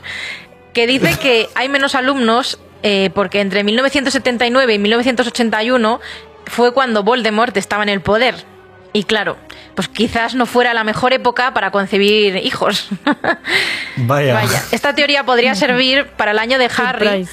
y el anterior o el posterior, pero no para los siete años de Hogwarts. Es decir, en los que estén en séptimo no tiene sentido porque, porque bueno, en ese momento no estaba Voldemort. Por eso digo que está un poco pillado por los pelos. Entonces, al final, como que la, bueno, la teoría, la realidad es como que habría que pensar que hay unos 600. Quizás en un curso haya... Es que luego encima está otro tema. Porque si fuera tan exacto de en cada casa hay 35, es como... El sombrero se supone que manda a los, a los alumnos a la casa que mejor va con ellos. Pero imagínate que un año mm, con Gryffindor van muchos más. Pues las otras casas se quedarían cojas. Entonces ahí está mi pregunta de... ¿El sombrero mete a ciertas personas en una casa porque le sobran? o sea... Porque hay que claro, porque hay que rellenar. Y dice, bueno, yo... No quiero yo decir a qué casa tienen que ir. Y, Ah. está dicho por el, y, y está dicho por el sombrero. Claro, pero imagínate que este Lo año dejo. dices, buf, yo te metería en Slytherin, pero es que ya eh, he cubierto el cupo, pues te Ya meto a Gryffindor. No sé. es que es un poco raro todo esto, la verdad. Espero que os haya quedado más o menos claro. Eso, es- eso sería muy como, muy como una escuela cualquiera, ¿eh? De, uh, esta plaza está ocupada. Aunque no quieras estudiar esto, tienes que ir de Sí, otro lado. total. Te ha tocado. Mismo, aunque no quieras No- ser no de hay- aquí, no hay aunque plazas en esta optativa, pero te puedes meter en esta otra. Sí, un poquito. Porque se supone que eso va contigo, va con tu Claro, es parte con de tus capacidades, claro, es un poquito raro, sí. Curioso. Otra, pre- otra pregunta por resolver del mundo mágico. Pues sí. En este caso no hemos resuelto mucho, no vamos a engañar a nadie, pero hemos dado... No, pero está guay. Tampoco nosotros tenemos por qué tener respuestas La verdad absoluta. a todo lo que, lo que Claro. se nos No, pero pregunta. yo, lo yo es lo que decía al principio, al final, nosotros no damos la verdad, pero tenemos las fuentes y las contrastamos y ofrecemos La la, verdad información. ahí Claro, fuera. además De existe. Uy, la verdad y la verdad. vale. En que de fin, cultura popular estamos. ¿eh? La siguiente pregunta, en este caso, es 50-50. Nos la vamos aquí a repartir Saida y yo. Que nos ha llegado de Chile de mano de Sebastián y que nos viene por audio lechuza. Mi, tengo tres preguntas. Mi primera pregunta sería, eh, ¿qué pasaría si un equipo de Quidditch que va perdiendo por más de 150 puntos, por ejemplo 200 a 20, consigue atrapar la Snitch y consigue los 150 puntos, pero no logra superar en puntaje al equipo que ya iba ganando? En este caso, ¿cuál de los eh, equipos ganaría? ¿El que obtiene más puntos o el que haya atrapado la Snitch? Eh, la segunda pregunta sería sobre la fidelidad de las varitas. Eh, según el séptimo libro y las dos últimas películas, eh, las varitas simplemente tienen la fidelidad con su dueño y pueden perder o pueden cambiar esa fidelidad dependiendo de si son arrebatadas o no. En este caso, eso solamente aplica con la varita del Sauco, la todopoderosa varita del Sauco, o con cualquiera de, las varitas. Eh, les agradezco nuevamente, saludos de- desde aquí y eh, reciban nuestro máximo apoyo de cada uno de los, oyentes. Bueno, pues eh, vale, en cuanto al tema de- del Quidditch, voy a tocar yo esa parte. Eh, pues bueno, no, tiene mucho misterio realmente las, las normas de, de Quidditch. O sea, la Snitch te da 150 puntos y hace que finalice el partido. Pero en ningún momento eh, se explica ni se dice que, que la Snitch te convierta en ganador. Lo que pasa es que, claro, siendo 150 puntos, es extraño el caso en el que no, en el que no sea ganador, pero no imposible.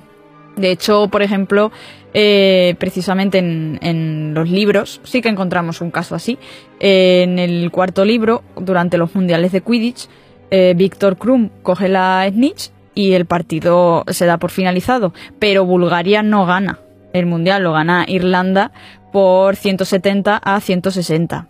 Entonces, claro, es precisamente Ron el que no lo entiende y dice, pero ¿cómo es posible? Pero qué tonto, pero ¿por qué coge las Snitch si van perdiendo? Ojo, y claro, cuidado, Harry- de los tres el único que pertenece al mundo mágico. Ya ves. Pero claro, porque es en plan, vamos a ver, o sea, yo creo que ahí realmente Ron está como representando a, a, a esa persona que dice, joder, pues si vas a perder igual, no lo cojas, ¿no? Pero esto Harry... que se levanta en el medio del partido y dice, ¡se ha tirado!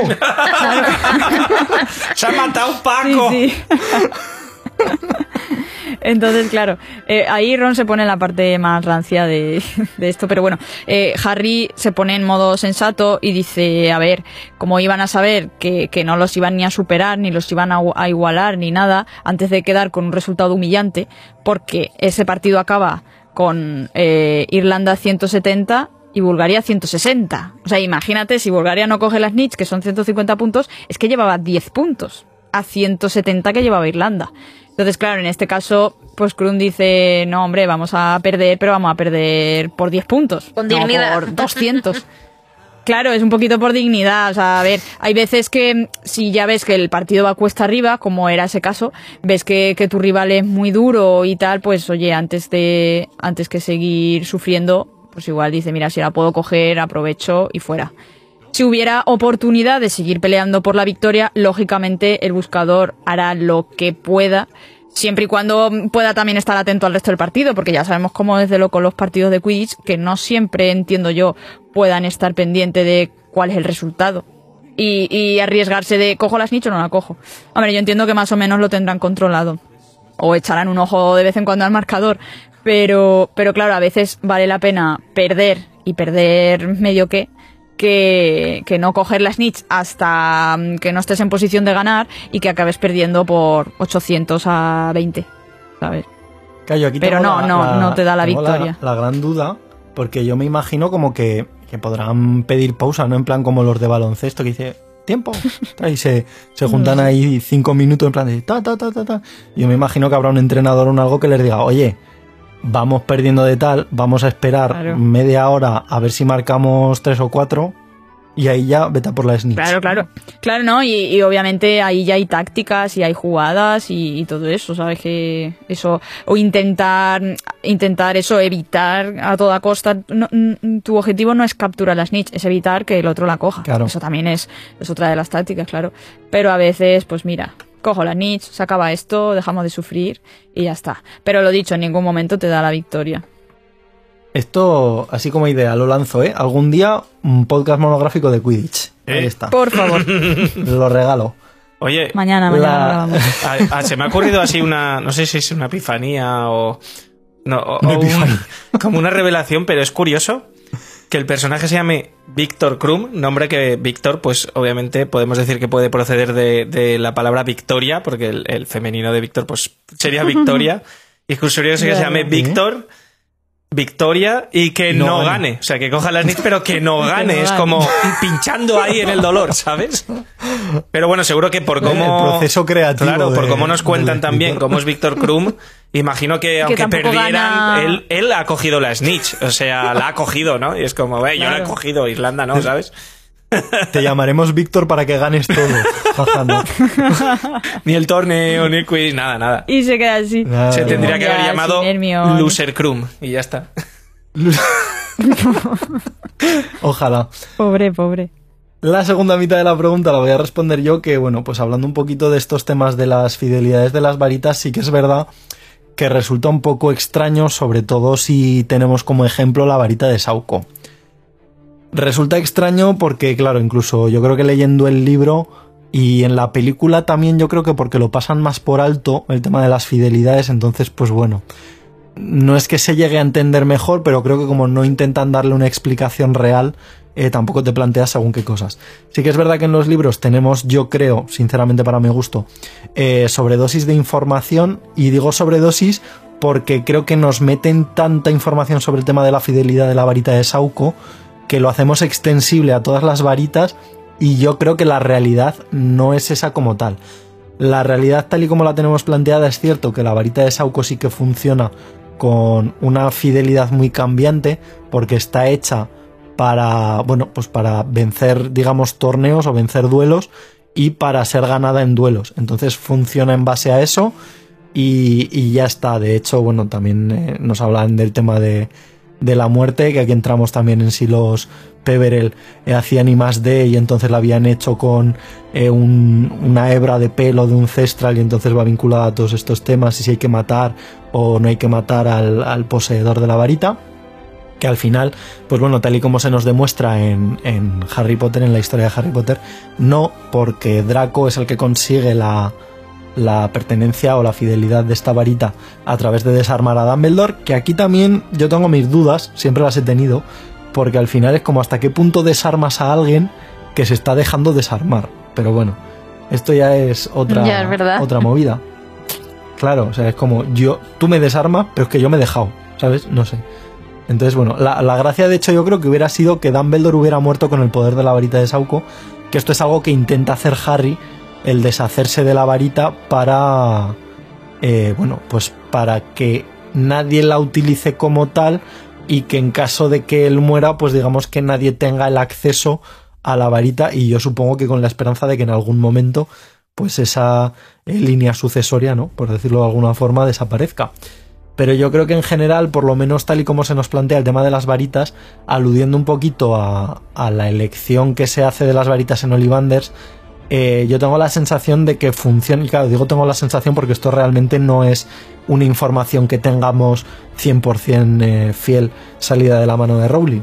Yo tengo la sensación de que, claro, al estar elegidas las varitas tan al milímetro para el mago, sí que es verdad que, por ejemplo, en casos como el de Ron, vemos cómo utiliza varitas de sus hermanos y le responden porque, bueno, pues al final es un mago usando una varita, pero no es, digamos, su varita, ¿no? No es la varita pensada para él y por tanto no responden tan bien. Creo que el resto de varitas no tienen un. O sea, tienen un alto nivel de fidelidad en el sentido de que, bueno, pues hay una que está hecha de manera específica, con la madera específica, con la medida específica, con el núcleo específico, para que la utilices tú y por tanto funciona de manera óptima. Pero si la utiliza otra persona, pues bueno, pues vale, pues igual eres Seymour Finnegan y te quemas las cejas, pero tampoco va a ir mucho más, mucho más allá. Entonces yo creo que con el tema de las varitas, pues sí que es verdad que, a ver, yo también lo agradecería, porque soy muy así, ¿no? Con, con este tema, pero, pero por regla general no se nos ha dado mucha información. Es un, poquito, un poco lo que podemos intuir a través del uso de las varitas que tenemos en, con otros personajes. Siguiendo con el tema de las preguntas, en este caso nos llegan por Instagram. De hecho, han llegado dos preguntas iguales que me parecen súper interesantes porque es algo que yo siempre me he preguntado también y que a raíz de este programa me puse a, investigar.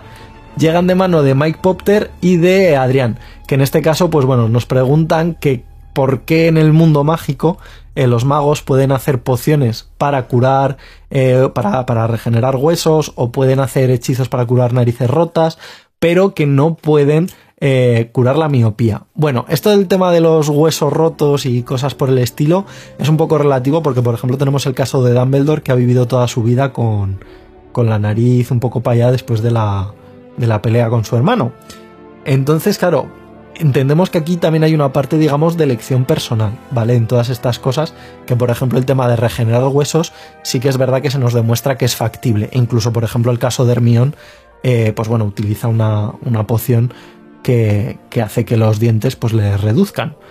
Eh, bueno, no es que la utilice, se la da la señora Pomfrey a través de del problemilla este de, de, la poción multijugos, que pues niños no juguéis con poción multijugos, así como consejo. eh, pero claro, este el tema de la miopía... Exacto, porque además otra cosa no, pero de los Horcrux y de la poción multijugos y de los giratiempos en niños de 13 años podemos hablar bastante. Entonces, Una cosa, Pablo. eh, dime. Lo de los dientes de Hermión no es porque se habían peleado en el pasillo, no sé qué, se habían. y el- no sé si era Malfoy o alguno de estos le había echado un. Ah, es verdad, un porque le hacía un conjuro hechizo que le para que le alargaba crecieran los dientes. y se Sí, lo sí. reduce más de la cuenta. Vale, es que me estaba yo Se aquí carcomiendo la mente y digo, eh, Sí, sí, sí, sí, sí. ¿Cómo? Es cierto, es a través de un hechizo que le crecen más de la cuenta y luego se los reduce un poquito más de lo que claro, les para dejárselos perfectos. Mm, sí. Eh, exacto. Cosa que además es un poco paradójica, porque igual que en el caso de Víctor Krum, que se llama Víctor y no gana, Hermión tiene padres dentistas y no lleva aparato ni nada por el estilo, pero bueno, otra de estas cositas y curiosidades que nos da el mundo mágico. Bueno, pero sí, que- igual no es, no es para tanto lo que tiene, que no es como para. No es una corrección de. ¿Sabes? No, O sea, si a tiene ver, los es una dientes niña de- grandes, digamos, eso no y te es lo una corrige un niña de aparato. 11, 12 años. Quiero decir, tú coges a niños de 11, 12 años y hay muchos que tienen las palas un poquito más grandes, pues porque en la edad que están, pues no están todavía formados del todo. Y las de Pero leche bueno. son más grandes también. Exacto. Pero bueno, lo de la miopía ya me parece una cosa como súper interesante, porque claro, yo esto siempre me lo había preguntado. ¿Por qué no hay un hechizo que cure la miopía? Y, y buscando información, es que me estoy riendo porque es que me pareció una locura que realmente posiblemente ni siquiera Rowling se haya planteado esta respuesta. Pero claro, la miopía no es eh, como un desprendimiento de retina, que tú tienes la retina y se te mueve y la puedes recolocar. No, la miopía viene dada por deformidades del ojo o deformidades de, de la córnea. O sea, digamos que no es, no es una cuestión de está algo en un sitio en el que no tiene que estar, sino que simplemente no es, digamos, de la forma óptima. ¿Qué sucede con todo esto? Que claro, hay que tener en cuenta que modificar esto implicaría un hechizo de transformación. Y sabemos todo el mundo que los hechizos de transformación, y más cuando son de cuestiones físicas humanas, véase por ejemplo el caso de los animagos, no es algo fácil de aprender. Por lo cual, modificar la estructura de un globo ocular para que fuera perfecta sin saber siquiera cómo es por dentro el globo ocular, y recordemos que los magos no pueden o no utilizan tecnología como el caso de los rayos X o cosillas similares que pudieran ayudar a conocer cómo es esa forma y cómo habría que modificarla, hace que sea prácticamente imposible, si no se utilizan medios muggles y un alto nivel de conocimiento en transformaciones, de curar la miopía en el mundo mágico. Yo me imagino que eso pudiera ser como, como o las operaciones clandestinas, ¿sabes? En plan, habrá, habrá magos que recurran. Ojo, en, lo- en los años 80 a la- a- las drags y todo esto, cuando se querían poner caderas, se iban a, a sitios donde les ponían Claro, claro. inyecciones y tal, y había gente que metía inyecciones de aceite de motor. Claro, luego eso ya pues te pasaba factura, ¿no? Sería un poco el rollo. Sí, pero me, me imagino magos ahí en plan la seguridad social con, con la operación de láser. Y no sé, es un poco, es un poco curioso. Que, pero, pero quizá es eso, ¿no? De no nos complicamos la vida, lleva gafas y ya está. No sé, pero oye, yo, o sea, es lo que digo, Rowling posiblemente no se planteara esto, pero cierto es que cuando le estaba buscando información me ha parecido súper interesante porque era como, hombre, por dentro de lo raro tiene sentido. Claro. Pero bueno. Pero bueno, no, no, no todos los magos nos operamos. Yo, yo mi No, no, no. la voy a someter a, a láser de momento. Yo, yo la sometí No, a no, láser, ya te digo que no. bajo unas condiciones muy raras, porque yo fui a operarme, eh, tenía que ir a hacerme la revisión porque depende del tamaño de la pupila y cosas así, pues no te pueden operar. Me hicieron la, la revisión y me dijeron, fui un lunes, y me dijeron, te podemos operar o este miércoles o dentro de un mes. Y yo dije, si me operan el miércoles, puedo ir el viernes al cine, porque yo ya tenía cogida mi entrada para ir a ver Animales Fantásticos la 1. Y me dijo, sin problema. Y dije, pues el miércoles. Y efectivamente fui a ver luego como un señor, claro, ya en Full HD, chaval. flipa. Así que te has operado, ¿eh? Fíjate que hace poco tuve una conversación con gente del trabajo sobre las operaciones de miopía y tal, porque las gafas. Yo siempre digo que yo tengo una minusvalía con, con mi A ti miopía. te quitas las gafas y no, Claro. te, no puedes salir de casa. o Claro, sea- claro. Yo si me Te meto, yo siempre lo digo, si me meto en la playa, al mar, sin gafas, luego no sé volver a la toalla. Doy Claro, fe. ese es el problema. Pero bueno, yo, yo solo de pensarlo ya me estoy poniendo mala, así que...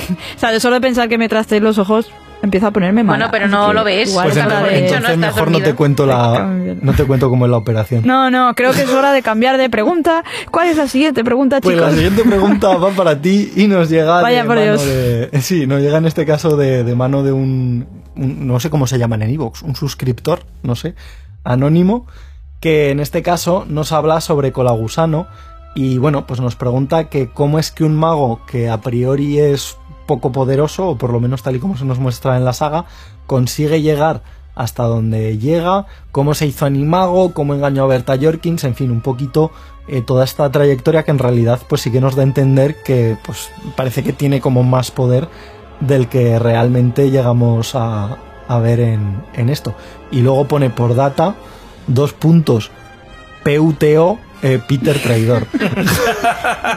Maldito traidor. La rata asquerosa, ¿no? Que La creo que asquerosa, describí yo. efectivamente. Y a ver, yo realmente, independientemente de que sea un traidor y, y todo eso, eh, yo no recuerdo ningún momento específico en el que se, se diga que, que sea un mago pues sin, sin poder sin poder realmente, ¿no? Lo que sí que se dice es que es una persona como un poco más lenta, ¿no? Y que, que va un poco como a rebufo del resto de, gente. Eh, pero sin embargo no te dice eso, que no tenga poderes. Además, el tema de Animago, por ejemplo, sí que se especifica con- concretamente que le costó más que al resto, que, que obviamente el resto de, de merodeadores ya, ya se habían convertido en animagos cuando el otro estaba ahí, el pobre intentándolo. Y, y sin embargo fue con la ayuda de estos con la que al final lo consiguió. Pero realmente no, no es porque no tuviera un poder que, que llegara a esas capacidades. Entonces, lo, lo único que sí que se matiza es que la, la, la única habilidad seguro que se conoce de este personaje es, eh, entre comillas, el hecho de acercarse a personalidades. ¿Sabes? El hecho de, de estar siempre rodeado de gente pues con, con más poder al que, al que estar ahí pegado y, y haciendo un poco la pelota, digamos. Entonces, El en pequeño época- Nicolás del mundo mágico. Totalmente. O sea, en la época de Hogwarts, pues eran James, Sirius y, y Lupin. Luego, fuera de Hogwarts, lógicamente, pues ya sería Voldemort. Entonces, pues, e- esa es su única habilidad así más especial. Y ya el tema de sus capacidades, pues hombre, también entiendo, por ejemplo, que pegado a Voldemort, pues él haría todo lo que estuviera en su mano por, por un poco... en su mano. literalmente para, para estar un poco a la altura no de, de, de ser ese ganarse el título de vasallo perfecto. Entonces si ya de por sí algo antes le costaba pues entiendo que él pues se motivaría sabes pero pero no que no tenga poder. O sea no no me parece tampoco raro ni extraño. No sé vosotros qué opináis pero Yo creo que es, es que es un personaje que está ahí un poco como a la sombra de otros tantos, pero Claro, claro. estar a la sombra no quiere decir que tú no tengas nada. Claro, ahí está, que te pueda costar más que al resto, pero con la suficiente motivación, en el caso del, del animago, ayuda de sus amigos. O, o una y en el caso simple de cuestión Voldemort, de carisma, pues, ¿eh?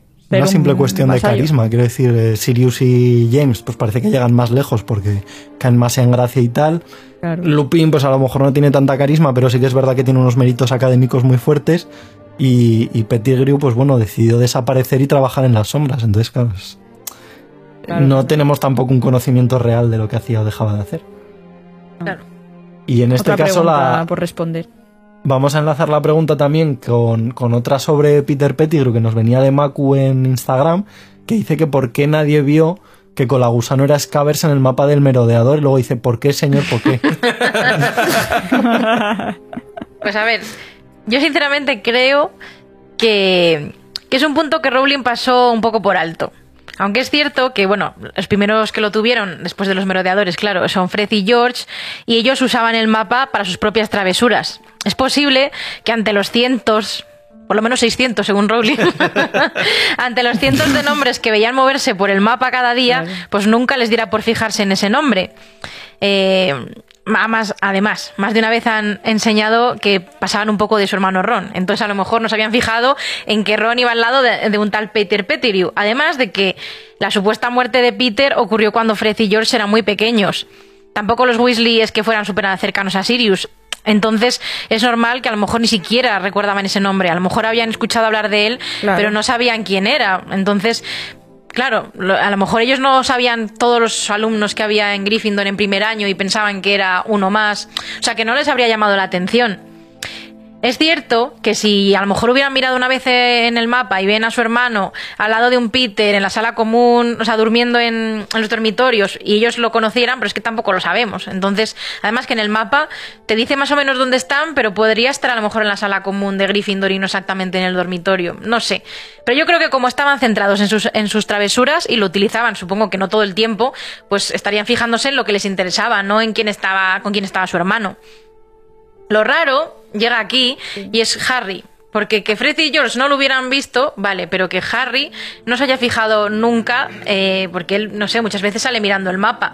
Y, y claro, lo único que a lo mejor él estaba investigando otras cosas, entonces tampoco se fijaba, pero claro, Ron estaba con él muchas veces. Claro, claro. No podría haber visto que estaba Ron, Harry y al lado. Y durmiendo con, con Ron, un tal Peter Pettigrew. Aunque aquí está otro tema. Tampoco se cuentan dónde estaba Scabbers cuando estaban en Hogwarts. Es decir, a lo mejor eh, al final. Sí, ella estaría por ahí danzando. Sí, al final tened en cuenta. Yo eso es bueno, algo que pero siempre he por terminar, hecho, porque por entiendo... favor. Sí, sí, O sí. sea, Perdón, perdón. me refiero, al final Peter es uno de los creadores del mapa. Él sabía cómo funcionaba. Y a lo mejor al ver que Harry tenía el mapa, decía, uy, no me puede pillar aquí. Y a lo mejor en los momentos que estaba con el mapa o estaban en la sala común o en los dormitorios, se iba por ahí. Es decir, a lo mejor no dormía ahí. Es decir, Ron se lo llevaba a Hogwarts. Y a lo mejor Peter, en formato rata, pues iba por el castillo o tenía una madriguera o algo así. Es que pocas veces realmente sale Scabbers en las novelas como para saber si estaba ahí presente todo el tiempo. Entonces, pues bueno, puede ser un despiste de Rowling, puede serlo, porque además ella tampoco ha dicho nada al respecto y es una pregunta que le han hecho multitud de veces. Pero pienso que, que a lo mejor el propio Peter, como estábamos comentando, que no sabemos tanto sobre él realmente, a lo mejor él decía, uy, me voy de aquí para que no me pillen o no vean algo raro. También tened en cuenta que hasta el tercer libro Harry no sabe quién es Peter, entonces, pues no, nunca habría presta- prestado atención. Pero es cierto que ver en el dormitorio a Dean, a Neville, a, a Simus y de repente un Peter, pues yo qué sé, pero a lo mejor no se fijó simplemente. Y perdonad, pero ahora ya podéis hablar. Yo os siento adelantarme, pero estoy pensando, a lo mejor es más un recurso que utilizaron. Pero si recordáis, Peter finge, o sea, Peter, eh, la rata, digamos, Scabbers finge su propia muerte, por así decirlo, ¿no? Y se escapa. Y ahora, pues que no lo, claro, no lo he chequeado, pero no sé si eso sucede cuando Harry ya tiene el mapa o es antes y también puede ser un recurso como de, ah, eh, porque eh, hablando del libro, eh, Scabbers coge y se pira y luego, si no, aparece en la cabaña de Hagrid, ¿puede ser? Sí, Como en sí, la- es como en la película, ¿no? No me acuerdo muy bien. Sí. Pero claro, si de repente Peter, eh, Pettigrew ha desaparecido, eh, claro, si Harry está viendo el mapa, no puede ver a Peter, al menos en la habitación. O sea, lo vería, eh, si lo viera, lo viera en otro sitio. De hecho, en la película lo ve cuando está por la noche ahí, que Ron está soñando con arañas que quieren que baile. Claque. Y es cuando. y es cuando lo ve por el pasillo y se va. y se va a buscarlo. En los libros no pasa así, no, lo ve en el no. mapa. Pero en la película, por, yo qué sé, dices, bueno, Peter en ese momento que Harry podía verle en la habitación, no estaba en la habitación. Entonces, de ahí se puede coger un poquito con pinzas, a lo mejor, y decir, bueno, Claro, de que ahí se fija por, primera vez porque ya sabe que Peter es el que supuestamente había matado a Sirius Black, entonces se fija. Y da la casualidad de que no está ahí. Es que también Harry es cierto que no está abriendo el mapa todo el día. Entonces puede que, las, puede que casualmente, las veces que lo haya mirado, justo Scabbers no estuviera con ellos. algo así, no sé. A ver, y se Y supone además que es que- siendo... No, Eh, que, que es un poco lo que decís, que, que el mapa muestra a todo el mundo. Entonces, mm, no, no se vería un puntito solo que sea Peter y que tú te fijes en él. Había muchos puntitos. Tampoco te vas a parar a. Pero si estuviera con él, sí, porque Peter. está a tu lado. Ahí sí que te puedes fijar. Bueno, sí, sí, pero. Claro, yo lo que pasa es que siempre da un poco por hecho que, que en realidad Peter Pettigrew, como nosotros cuando conocemos el, el mapa eh, y Harry lo usa, digamos que solamente es durante un año, pues también tendría que haber coincidido que en el momento en el que lo mira, Ron estuviera al lado con escaberse en la mano para darse cuenta.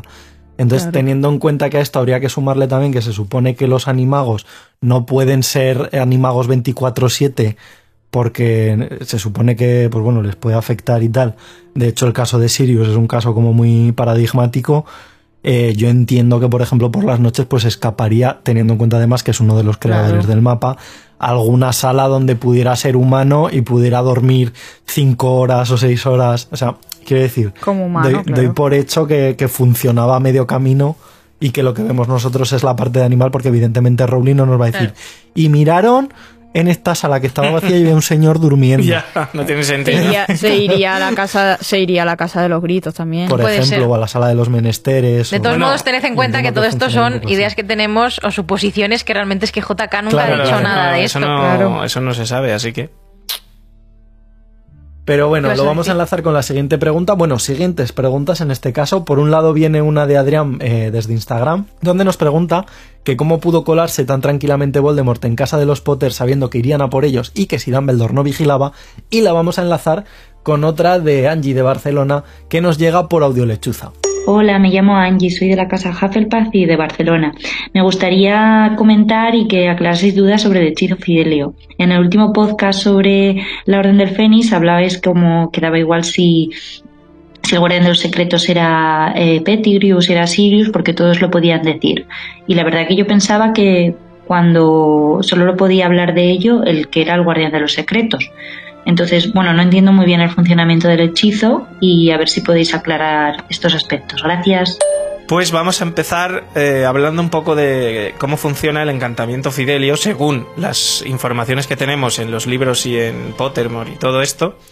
¿Vale? Vamos a poner la suposición de, o sea, el ejemplo de los Potter y Harry. Entonces, el Fidelio funcionaría más o menos de esta manera. O sea, se decide ocultar a dos personas y un bebé en una, pues en una ubicación concreta. En este caso, el Valle de Godric, pues la casa donde se mudan los Potter. Porque seguramente antes de eso a lo mejor vivirían en otro sitio, no lo sé. Tampoco lo, tampoco lo sabremos, yo creo. Y puede ser que a lo mejor, por una cosa que explicaré después, los Potter eligieran esa, esa ubicación en plan en secreto y que solo lo subieran unos pocos, o sea, lo subieran, madre mía, lo supieran.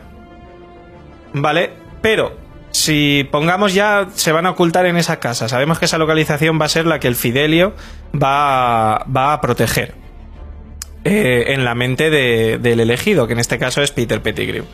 Pues según las informaciones que, constan, en el momento eh, se genera el, el Fidelio, eh, pues obviamente esa ubicación pasa a ser solo conocida por el portador del secreto, por así decirlo, y según nos indican las informaciones, toda persona que conociera esa ubicación de repente desaparece de su mente. Si va a esa ubicación, mm, no va a estar.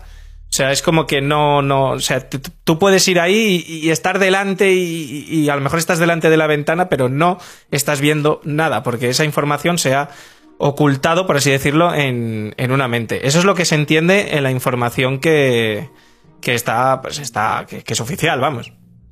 Entonces, solo se puede transmitir esa ubicación de, pues si tú coges a una persona, te la llevas ahí y le, dices, aquí está en el número 2 de la avenida de- del Valle de Godric, de la avenida principal, se encuentra la casa de los Potter. Pues puedes hacerlo de forma verbal o de forma escrita. El ejemplo de forma escrita que tenemos es cuando Joloco revela a Harry dónde está el cuartel de la Orden del Fénix, que le da un papel en el que le indica que or- el cuartel de la Orden del Fénix está situado en el número 12 de Greenmount Place. Eh, en, el, en el libro, de hecho, si no recuerdo mal, es como en la película, ¿no? Cuando van, es como que Ojo Loco hace algo y la ubicación aparece. No, no tenemos la nota ni nada en, en la película. Pero bueno, es un poco raro y un poco complejo de tratar y tampoco nos vamos a, complicar mucho. Entonces lo dejaremos como que eh, al Peti, a- hoy Petir, el Peter Pettigrew, ser el, el guardián de la ubicación, por así decirlo, solo él puede acceder a la casa si Voldemort, o sea, si Peter llevó a Voldemort en persona a la casa de los Potter o se lo transmitió en un papel o le dijo exactamente aquí es donde están, pues ya está, o sea, se lo ha revelado y tal. Lo de la vigilancia, eh, aquí es que hay un factor que falló colosalmente y era la confianza. Eh, en teoría nadie podría haberse enterado de, esa ubicación porque estaba el secreto guardado en Peter, pero claro, eh, Peter les traiciona y traiciona su confianza, entonces ya están perdidos, da igual. Por mucho que se, por mucho que se lo ordenen a este señor. Entonces, ¿qué pasa? Que cuando ya los eh, el objeto de protección, por así decirlo, aunque no están todos muertos, porque Harry recordemos que sobrevive, es como que ya se ha quedado al descubierto. Y por lo que dicen, en el momento eso pasó, al poco, a las pocas horas, eh, porque claro, sabemos que tanto Hagrid como Sirius estuvieron allí. Y poco después, como que no especifican quién, eh, se protegió la casa con hechizos anti-muggles y se puso una estatua en honor que todo esto solo lo podría ver gente mágica. Por eso cuando van al Valle de Godric que al final del libro y Harry de repente aparece la estatua, ven la casa así de repente y tal, porque ellos lo pueden ver, pero nadie más lo va, lo va a poder ver. Y, y poco más, o sea, es que no hacía falta tener a Dumbledore vigilando porque en teoría no tenía que haber nadie vigilando. Pero yo que sé, podían haber dicho, ostras, por si acaso, yo que sé, vamos a mandar a alguien ahí, como hicieron con Harry y la señora esta de los gatos, que no me acuerdo cómo se llama. Arabella Fig, eso. Eh, En plan, vamos a mandar ahí a gente a vivir alrededor de la ubicación, cerca, pues yo que sé, para que estén vigilantes de a ver lo que pasa. A, a Mandangus. Sí, bueno, peor estarían entonces. A buena pieza. Peor estarían. Y Yo que sé, ¿no? Podrían haber hecho algo de eso. Y yo tengo, tengo una teoría de cómo podrían haber hecho para que los Potter hubieran estado sanos y salvos toda la vida. Y. Pero toda la vida, literalmente, hasta que se murieran. Porque, en teoría, si el guardián del secreto, el único guardián, muere, esa ubicación queda oculta para toda la vida. O sea, esa ubicación ya no se puede descubrir. Que hubieran matado a Peter. Claro, entonces mi teoría es, eh, claro, de haberlo sabido, yo qué sé, haberlo visto en una bola de adivinación o algo, pues a la Peter toma el secreto y conforme giras la esquina le pegas un tiro en la cabeza, una bala que dabra, muere y los Potter están ocultos y Voldemort nunca va a llegar allí. Bueno, podrían estar en peligro en algún momento porque dudo que fueran a estar en la casa metidos toda su vida. Claro, ellos, realme- no realmente ¿eh? pueden salir de la casa y de la ubicación y hacer vida normal. Si sales de la ubicación, estás expuesto. Claro, a eso me obviamente. No, pero si mientras esté Voldemort ahí y siga vivo, eh, si ellos siguen viviendo, pues en plan, Claro, bueno, ah, hay que Voldemort ha muerto. solo hemos visto el encantamiento Fidelio utilizado con lugares. O sea, Claro. no sabemos si, Claro. si funciona con otras Esa es la cosas, cosa. No sé. Y, y ya está, básicamente. Es que no podríamos estar hablando del Fidelio y de su funcionamiento muchas horas, pero uff, es un encantamiento muy. Además, dicen que es de la magia más difícil que existe. Y realizarlo no es nada fácil. Pues vamos a pasar a la siguiente pregunta, que en este caso también nos ha llegado a través de Instagram. La verdad es que Instagram ha dado eh, mucho de sí. Y nos viene de mano de Eduardo Sanabria, que en este caso nos pregunta si Harry es un Horcrux en sí, eh, si es imposible, o, debería ser imposible, que Voldemort eh, pudiera matar a Harry.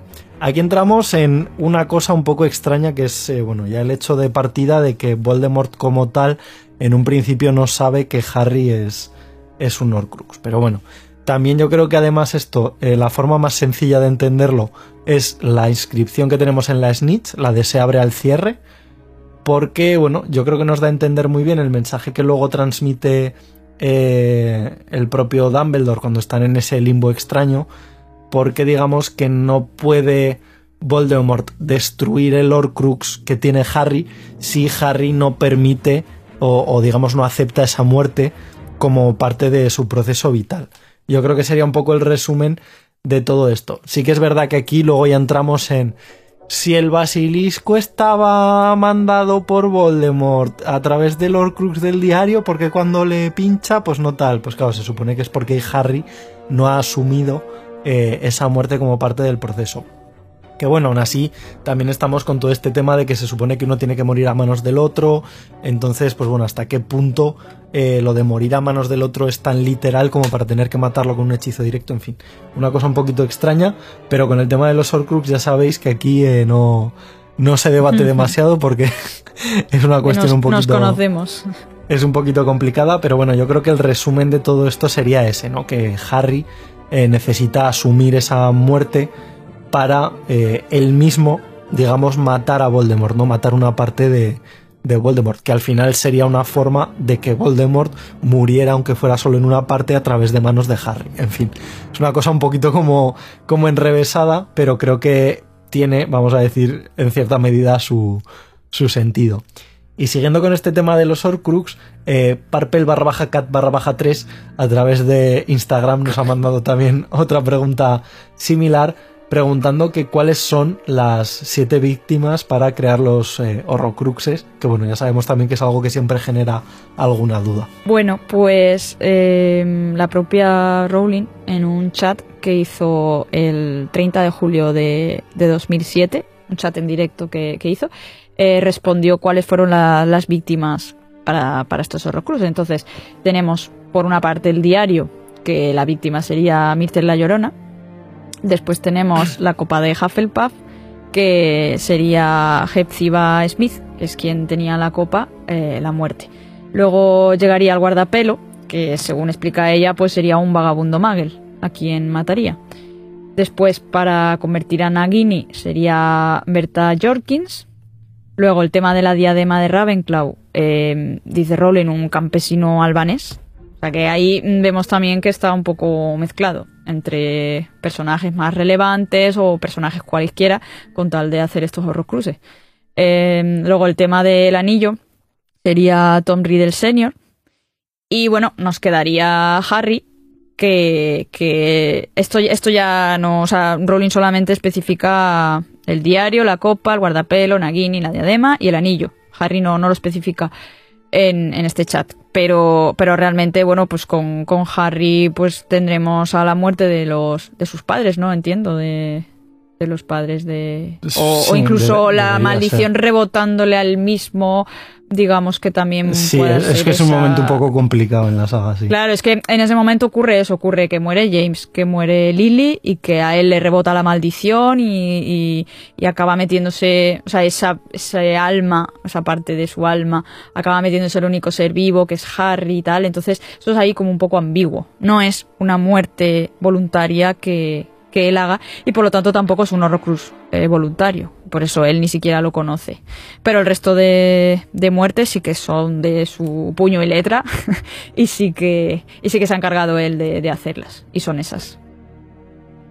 Pues pasando a la siguiente pregunta, de nuevo otra vez en Instagram, Darío Ferrandiz eh, pues nos ha mandado una pregunta un poquito curiosa, que es que, bueno, pues si los personajes principales en general hiciesen un Horcrux, ¿en qué objeto lo guardarían? Un gotif de estos así un poco, un poco extraño. A ver, esto, esto es simplemente para hacer un poco de jaja. yo, yo voy a decir, eh, o sea, a ver, tampoco me he complicado venir más allá de Harry, Ron y Hermione porque tampoco hace falta profundizar No, tanto. no nos morimos, ¿eh? Pero bueno, eh, yo creo que Harry, su Horrocrux sería la mantita manchada de poción de amor, que contiene un mensaje que les lleva al pasado. Y esa mantita, pues bueno, él la tendría guardada como tiene cariño y le gusta rebozarse en ella todos los 31 de octubre. Pues la tendría guardada en su mesita de noche, imagino, o en su cómoda. Luego, Además, además sería como el día que me convertí en Horrocrux. Recuerdo esta manta. Madre mía. sería muy fuerte. Y, y bueno, y esa sería una manta que seguramente podrías destruir con lejía, básicamente. La metes en lejía y la, y la destruyes. Eh, Pero de la ultra fuerte, si no, sí, sí, no- sí, lejía de la, de la que viene la señora del futuro a decirte que la ves con eso. Eh, exacto, neutrógeno, efectivamente.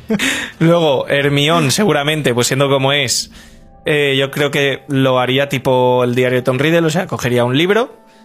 Mm, Supongo que no su favorito, porque en caso de querer buscarlo sería bastante fácil. Sino un libro seguramente Oye, Magel. el cómic este, el cómic este que tiene de del Magel. Que no me acuerdo cómo se llama, tiene un cómic de un Magel. Buah, yo no me acuerdo de eso. Que lo, me- que ¿Cuál? lo mencionan en la saga. ¿Cómo? Es que no me acuerdo cómo se llamaba, pero era no sé qué, el Magel chiflado. Creo que se No llama. sé qué está chiflado. Que lo menciona en el séptimo libro. Sí, Es sí, verdad. a mí sí que me suena que menciona algo, pero no, ahora mismo no caigo. Si encuentras la información antes de que acabe la grabación, lo apuntas. Mira, lo voy a buscar mientras. Pues eso, Hermión. Hermión, pues sí, pues digamos que coge, podría coger el cómic y cualquier libro menos Historia de Hogwarts, que es su favorito seguramente. Y, y yo digo, bueno, ¿y dónde lo escondería? Pues mira, yo creo que se, se iría bien lejos, en plan Australia, donde mandó a sus padres cuando, cuando el séptimo libro, y lo dejaría ahí escondidito, yo qué sé, bajo tierra. No lo sé, es Hermión, podría currarse algo muy guay. Pero yo creo que el mejor Horrocrux sería el que haría Ron. Porque Ron, Mira, las aventuras de Martin Miggs, el Magel loco. ostras. Ese cómic lo queremos ya. Por Pues favor. hay un par de paginillas eh, por ahí para imprimir, solo digo eso. Ostras, eso lo voy a buscar después. Eh, bueno, pues el Horrocrux de Ron, yo creo que sería una rana de chocolate. Eh, luego, accidentalmente se la comería, porque ya sabemos cómo es Ron, se comería su propio Horrocrux. Se comería sí mismo. Y luego, pues lo que viene es ir al baño, hacer de vientre y, y ese Horrocrux, pues quedaría Ay, esparcido por el mundo y sería Ron indestructible. En todos los básicamente. programas tengo que hacer como, ah, con algo contigo. Claro, porque eso luego va a las alcantarillas, se deshace y cae en el agua y todo el agua es un Horcrux de Ron. Efectivamente. Madre mía. Y una pregunta, ¿no Para crees, destruir a Ron tendrías que destruir el planeta. ¿no crees realmente que Hermione no haría un libro? Porque es como demasiado obvio. Ya, yo lo Mm, pensé. Sí, no, es que si no, ¿en qué? Pues en algo mucho más... En su gato. No. No, en una bola de adivinación. Oh. Claro, en algo que la la gente realmente no relacionara, pero ni con Boom. Hermione ni con algo que odia, porque todo el mundo sabe que odia adivinación. Yo pondría algo que no te Vaya. imaginas es jamás. O sea, Hermione es más inteligente. Pero él, lleg- él llegaría a esas conclusiones, él. no sé, no sé. No lo sé, no lo sé. Yo esa es mi opinión. Vamos, un yo- banderín de lo, esto- del esto daría Chudlis- para debatir Chudlis 70 Canon horas. este. Esto daría para debatir 70 horas. Sí. Pasando a la siguiente pregunta, de nuevo por Instagram, eh, nos llega de Ana Sajaz con, o Sajaz con dos zetas, que nos pregunta que, bueno, Dumbledore dejó a Harry en casa de los Dursley, aparte de la protección contra Voldemort, porque sabía que sus tíos no le contarían nada de lo que es. Esa es su pregunta. Entonces, bueno, así lo mantendría lejos del mundo mágico y aunque lo reconociera algún mago, se supone que él no tendría ni idea. Entonces, bueno, digamos que la pregunta es si esto es así o no, o, cuál era un poquito la lógica tras Dumbledore dejando ahí a, a Harry. Pues, a ver, es que, a ver, obviamente se dice que, que le, que dejan ahí a Harry porque son sus únicos familiares que quedan vivos. O sea, básicamente es la tía Petunia. Entonces, eh, también, ¿dónde lo vas a dejar? Le podían haber dejado en un orfanato, pero era Harry Potter. Así que tenían que dejarlo con los Dursley. Además, a eso se suma que Petunia nunca había estado muy contenta con lo de que su hermana fuera una bruja, por lo que no iba a hacer pro de la magia. Eh, Vernon, pues más de, lo, más de lo mismo, obviamente, porque lo reniega. Y Dudley, pues nunca supo de la magia hasta que Harry recibe la carta de Hogwarts y se entera de toda la mandanga. Entonces, a mí lo que aquí me, eh, me causa así un poquito de tal es eh, el, el tema del encantamiento que desaparece cuando él cumple los 17 años, ¿no? La magia está súper poderosa que ha creado Lily al sacrificarse Sí. y tal. Porque Dumbledore dice que el único lugar donde Harry está seguro es en la casa de sus tíos. Y es como, ¿por qué? No, pero eso, pero eso no es por, eso no es por, por la magia de, o sea, por el, digamos, el hechizo. Ya, de ya, ya, no, no. Se supone que eso es porque es menor de edad, entonces no es rastreable. Claro, pero ¿No? lo que venía de, de- lo que venía a decir es que si se eh, te- es que a ver sí lo de que no sea es que ahora mismo lo de rastreable no lo sé porque realmente Es que en teoría es como que se supone que Petunia, al ser un lazo de sangre con Harry, pues mantiene en cierta medida Sí. el hechizo este de amor y no sé qué, pero, pero pero vamos está ahí como pillado con sí pisitas. eso es lo que iba a decir que está un poco pillado con pinzas porque el hechizo ese va con Harry no con la casa de los Dursley entonces Claro. si fuera así dices es que allí donde esté Harry va a ser un lugar seguro porque está la magia protegiendo no lo sé ahí no he llegado a ninguna conclusión porque no hay ninguna información Pero, pero ya está. De hecho, lo tengo que apuntar. Es un tema muy complejo. se, puede, se puede debatir mucho sobre ello, Resumen, pero, no, resumen. pero no vamos a saber nada. Básicamente. Para tema complejo, ojo, cuidado, vamos a pasar a la siguiente pregunta, porque esta a mí me genera inquietud. Creo que sé por dónde va, pero no lo tengo del todo claro. Nos llega de Íñigo de Valladolid y nos llega por audio lechuza. Saludos desde Valladolid y nada, quería preguntaros sobre los tatuajes de Dumbledore, porque hay un colega que le gusta mucho también el tema de Harry Potter y las novelas y el mundo mágico de Rowling, me dijo que Dumbledore tenía unos cuantos tatuajes, en concreto uno en el gemelo. ¿Qué puedes decirme de eso?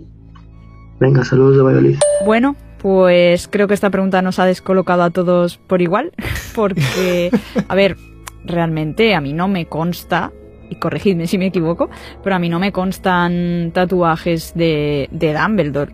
Quizá no sé si se está mm, refiriendo a la cicatriz que, que él comenta que tiene. Eso en, el mismo primer capítulo del libro, eh, la profesora McGonagall eh, comenta que, o le dice a Dumbledore que si no puede hacer algo con la cicatriz, de, eliminarle la cicatriz a, Harry. Eh, y él dice que aunque pudiera, que no lo haría. que como que las cicatrices pues nos marcan de alguna forma. Y entonces él hace el comentario de yo tengo una en la, en la rodilla que es el mapa de Londres. Que, que yo creo que realmente está, está haciendo, haciendo una metáfora de no veas lo que tengo en la rodilla, ¿quieres verlo, profesora? Em, pero, pero que no creo, no creo que realmente Boba tenga algo tan No. detallista. Pero, pero lo que, de lo que no se conoce nada que yo sepa es el tema de, de lo que es un tatuaje en sí.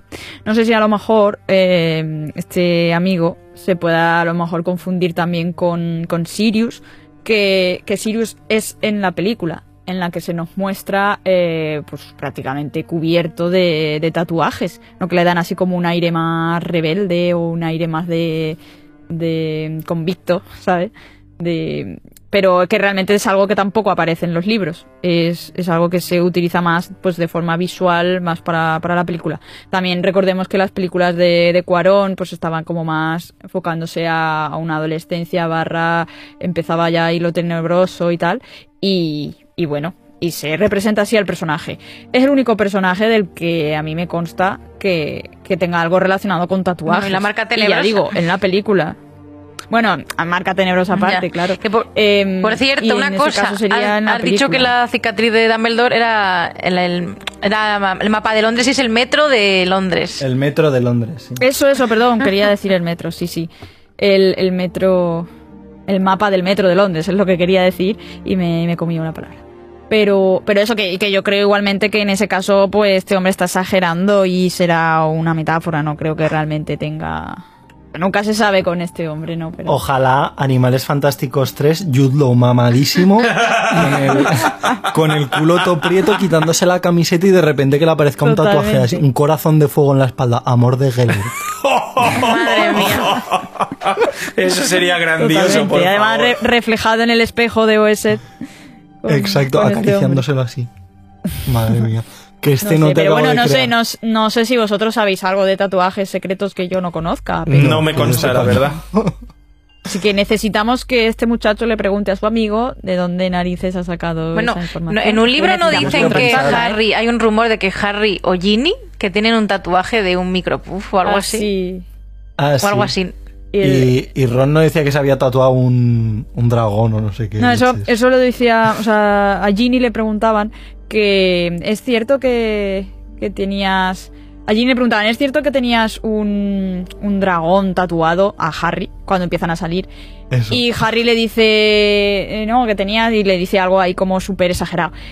Y, y, y de Ron dice, no, a ti tendría, tú tendrías un micropub. Ah, sí.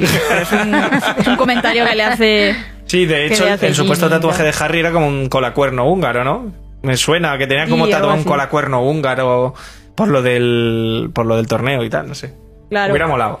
que le preguntaban si, si tenía un dragón y ella decía, sí, sí, un colocuerno húngaro, y se- en plan exagerado. Y al otro le decía, no, no, tú tienes un micropub. Y ya está. Pero vamos, que son comentarios que hacen de coña.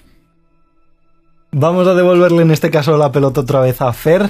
Te tocan varias seguidas y nos llega de mano de Sergio Arias, también por Instagram, que nos dice que, bueno, en HP2, eh, en, en la Cámara de los Secretos, Fox va a salvar a Harry porque lo envía a Dumbledore. ¿Por qué sabía Dumbledore que Harry necesitaba ayuda y cómo sabía dónde estaba Harry y que si conocía la ubicación de la cámara? Pero se hacía, y cito literalmente algo que me ha fascinado, si se hacía el. Ya está. A ver, no, aquí vamos a entrar en profundidad, ¿vale? Vamos a hablar un poco de, de lo que es la criatura del Fénix, ¿no? Sabemos, y Dumbledore nos lo cuenta, obviamente, porque necesitamos saberlo para el final del segundo libro, que los Fénix tienen poderes mágicos eh, especiales entre los cuales se encuentra, pues que sus lágrimas tienen poderes curativos, el Fénix cura a Harry, eh, pueden transportar cargas muy pesadas, les saca de la Cámara de los Secretos. Bueno, nos está confirmando estas, estas cosas, ¿no? Luego, si nos vamos a la Orden del Fénix, eh, vemos en varias ocasiones cuando el señor Weasley es atacado por Nagini que eh, Dumbledore usa a Fox como vigilante. Ahora, no, sinceramente, no me acuerdo de, de qué hacía. Me suena que era como que le mandaba vigilar a Ambridge por si por si venía o si, o si se- o si salía del dormitorio o algo porque querían tenerla vigilada. Eso me, me causó bastante confusión. Pero basan, o sea, básicamente lo que Fox hace es desaparecerse. Y vuelve a aparecer. O sea, con un fogonazo aparece y desaparece. Nos remitimos también a la escena en la que, tanto en el libro como en la película, eh, cuando van a detener a Dumbledore por presuntamente haber creado el ejército de Dumbledore, eh, pega ahí una palmadita tipo Shakira Sí, y aparece. con Fox y desaparecen. Y Fox se lo lleva. vale, en el libro es más o menos es más o menos igual. En el, en el libro describen que es un destello plateado y que Dumbledore ha desaparecido. Y bueno, ya sabemos que Fox es capaz de, eh, materializarse en otros lugares como puede hacer un mago apareciéndose. Partiendo de eso, eh, nos vamos ahora a otra cosa que, que nos dice Dumbledore de los Fénix es que son criaturas muy leales. Entonces, eh, bueno, Dumbledore eh, y Fox pues tienen el, eh, el sim- bueno, uy, iba a mencionar a Aurelio Dumbledore, pero vamos a dejarlo estar. vale, Fox el Fénix, pues digamos que pertenece a, a Dumbledore o a la familia Dumbledore, eso no lo sabemos con certeza. Vamos a correr un tupido velo. y... Ay, perdón, que se me, que se me caen los apuntes.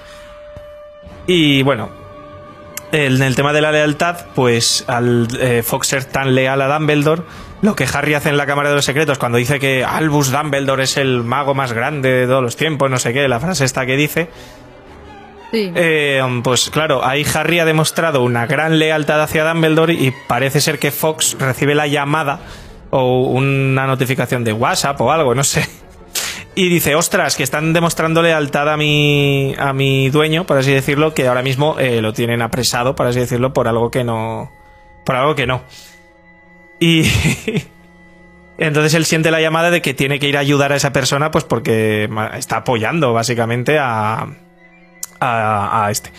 Y entonces, eh, pues Fox está en el despacho de Dumbledore, intuimos que estaría allí, esperando a que Dumbledore volviera, y sintió la llamada, enganchó el sombrero seleccionador, Vicos creyó que sería necesario, y se apareció en la Cámara de los Secretos, y por eso aparece allí.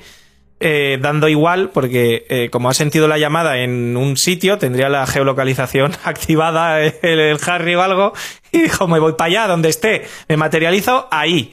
Y apareció en la Cámara de los Secretos, eh, si, lo, si la conocía, o sea, Dumbledore, todos sabemos que la Cámara de los Secretos nadie, nadie la había encontrado. Eso lo dicen varias veces, o sea, no, no sabían dónde estaba. Y Dumbledore nos hacía el longi y no sabía dónde estaba porque no me jodas saber dónde está la Cámara de los Secretos y dejar que pase lo que está pasando, ¿no? Eh, Entonces, eso, el eh, Fox fue a ayudarle y, y ya está. No hay más.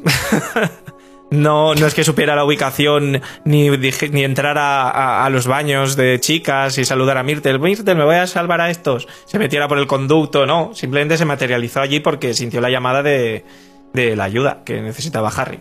¡Ayuda! ¡Ayuda! ¡Ayuda! Tenía que salir el comentario. Broma. Bromas de días de podcast. En fin, la siguiente pregunta se la vamos a pasar a Bea, que en este caso llega de, de mano de Héctor por audio lechuza. Hola, mi nombre es Héctor, tengo 12 años y mi pregunta es un what if. ¿Qué hubiera pasado si Harry hubi- no hubiese liberado a Dobby? ¿En qué hubiera cambiado la historia? Muchas gracias por vuestros podcasts. Adiós. Bueno, Héctor, pues no sabemos lo que habría ocurrido de no haber sido liberado, pero desde luego la historia de Harry yo creo que habría sido muy diferente. Eh, aunque bueno, sinceramente creo que tarde o temprano le habría conseguido liberar. Pero bueno, si nos remontamos un poco atrás, en Harry Potter y... mm, Harry Potter 4. El cáliz de El fuego. Beatriz. Se me acaba de ir de la cabeza. Eh, es Dobby y no Neville, como, como aparece en las películas, quien da las branquialgas a Harry para que pueda bucear bajo el agua en la segunda prueba del torneo de los tres magos.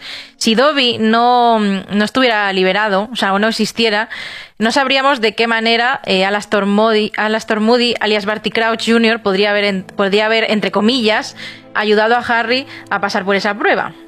Aunque bueno, imagino que se las habría eh, ingeniado, como pasa en la peli, para que otra persona le diera la, idea de las branquialgas, que en la peli pues es, es Neville. Todo esto, claro, Dobby lo puede hacer porque está liberado y está en Hogwarts viviendo, recordémoslo. Eh, también es Dobby en el quinto libro el que le habla a Harry de la sala de los menesteres, que es donde crean el ejército de Dumbledore. En la película, en cambio, lo encuentra de casualidad. Entonces, si Dobby no le hubiese mostrado ese lugar secreto, el ejército de Dumbledore quizás no hubiera podido practicar y... O seguramente, yo que sé, habrían cambiado muchas cosas porque tendrían que haber buscado otro lugar o a lo mejor pues no, no habría existido directamente. Por ejemplo, pues no sé, sin, sin el EDE, yo qué sé, pues Neville no, no hubiera mejorado en defensa contra las artes oscuras. Eh, a lo mejor no se hubiera atrevido a acompañar eh, a Harry, Ron y Hermione, bueno, y a Luna, eh, Ginny a la pelea del ministerio. Quizás no se hubiera erigido como uno de los líder- líderes rebeldes en contra de los Carrow en la época de, bueno, cuando Snape es director y tal. Entonces, sí que hay cosas que, que hubieran cambiado. También, por ejemplo, eh, la última ocasión en la que ayuda a Harry eh, y a sus amigos, que es Harry Potter y las Reliquias de la Muerte, cuando el trío es capturado por los carroñeros y es encerrado en la mansión Malfoy, eh, Harry mira en el espejo el que le entregó Sirius pidiendo ayuda. Y ve un ojo azul, que bueno, tengo que reconocer que yo en su día pensé que era Dumbledore y que estaba vivo, pero bueno, luego descubrimos que es Aberford y manda a Dobby a que les ayude.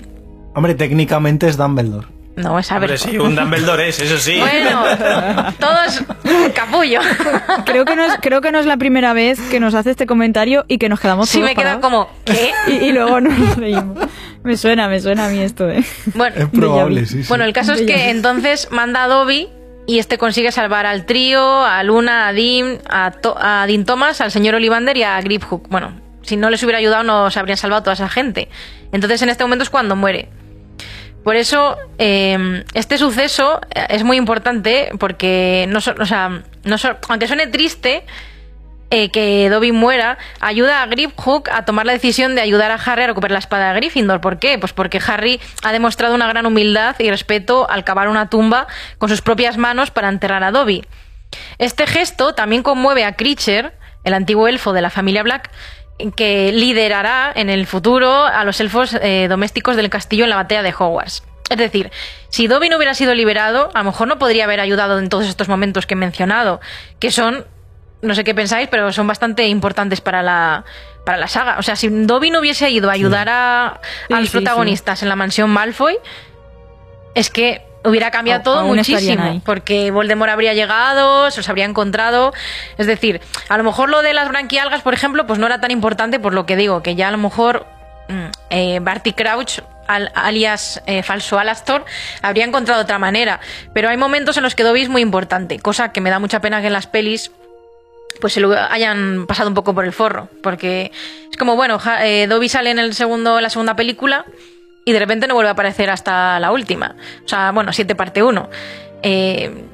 a mí me emocionó mucho su, su fallecimiento, su asesinato, porque claro, yo lo conocía de los libros y todo lo que había hecho por Harry, pero en las pelis, no sé, yo creo que la gente que no haya leído los libros pasaría un poco sin pena ni gloria. O sea, les daría pena porque es entrañable, pero no tiene todo el significado. Entonces, si Dobby no hubiera sido Claro, liberado, claro. pues sí, yo creo que hubiese cambiado bastante. Ya está. Pues sí. Y ya está. Pues le pasamos otra vez la pelota a Fer de mano de Darío Ferrandiz, que pregunta que, bueno, en relación con este tema de Dobby, y esto yo creo que es algo que nos hemos preguntado todos en algún momento, que si está en la naturaleza de los elfos domésticos trabajar a los- eh, para los humanos, si se podría decir que es peor lo que hace Hermione que lo que hacen los Malfoy. A ver, a mí esta pregunta me ha... es fácil de responder. O sea, obviamente tenemos que pensar en una cosa. Los Malfoy, sí, tienen a Dobby como sirviente, vale. Pero es que eh, por lo menos sabemos que Lucius Malfoy le trata muy mal. O sea, le maltrata, le golpea. Lo trata, pues eso, eh, como escoria. Entonces, lo que hace Hermione realmente es intentar... O sea, moralmente hablando es como que está intentando erradicar esa esclavitud, ¿no? Dices, ¿está mal porque es su naturaleza? Bueno, ¿por qué es su, por qué es su naturaleza eh, servir a los humanos? ¿El primer elfo doméstico que apareció ya sirvió a humanos? ¿O alguien empezó a usarlos dado el momento como sirvientes y acabó siendo su naturaleza? Eso no lo, eh, no lo saben, me gustaría saberlo. O sea, y si los elfos domésticos antes vivían en bosques y fue alguien a, llevarlos en barco a otro país y llevárselos a tra- trabajar a la fuerza, no lo sabemos. Pero desde luego, o sea, Hermione es verdad que no, o sea, lo hace como de buena fe, pero desde luego lo que hacen los Malfoy con Dobby no está bien. O sea, es peor lo que hacen los Malfoy, Claro. porque es que al final están usando la violencia física con una criatura que en el fondo puede incluso tener más poder que, que ellos mismos.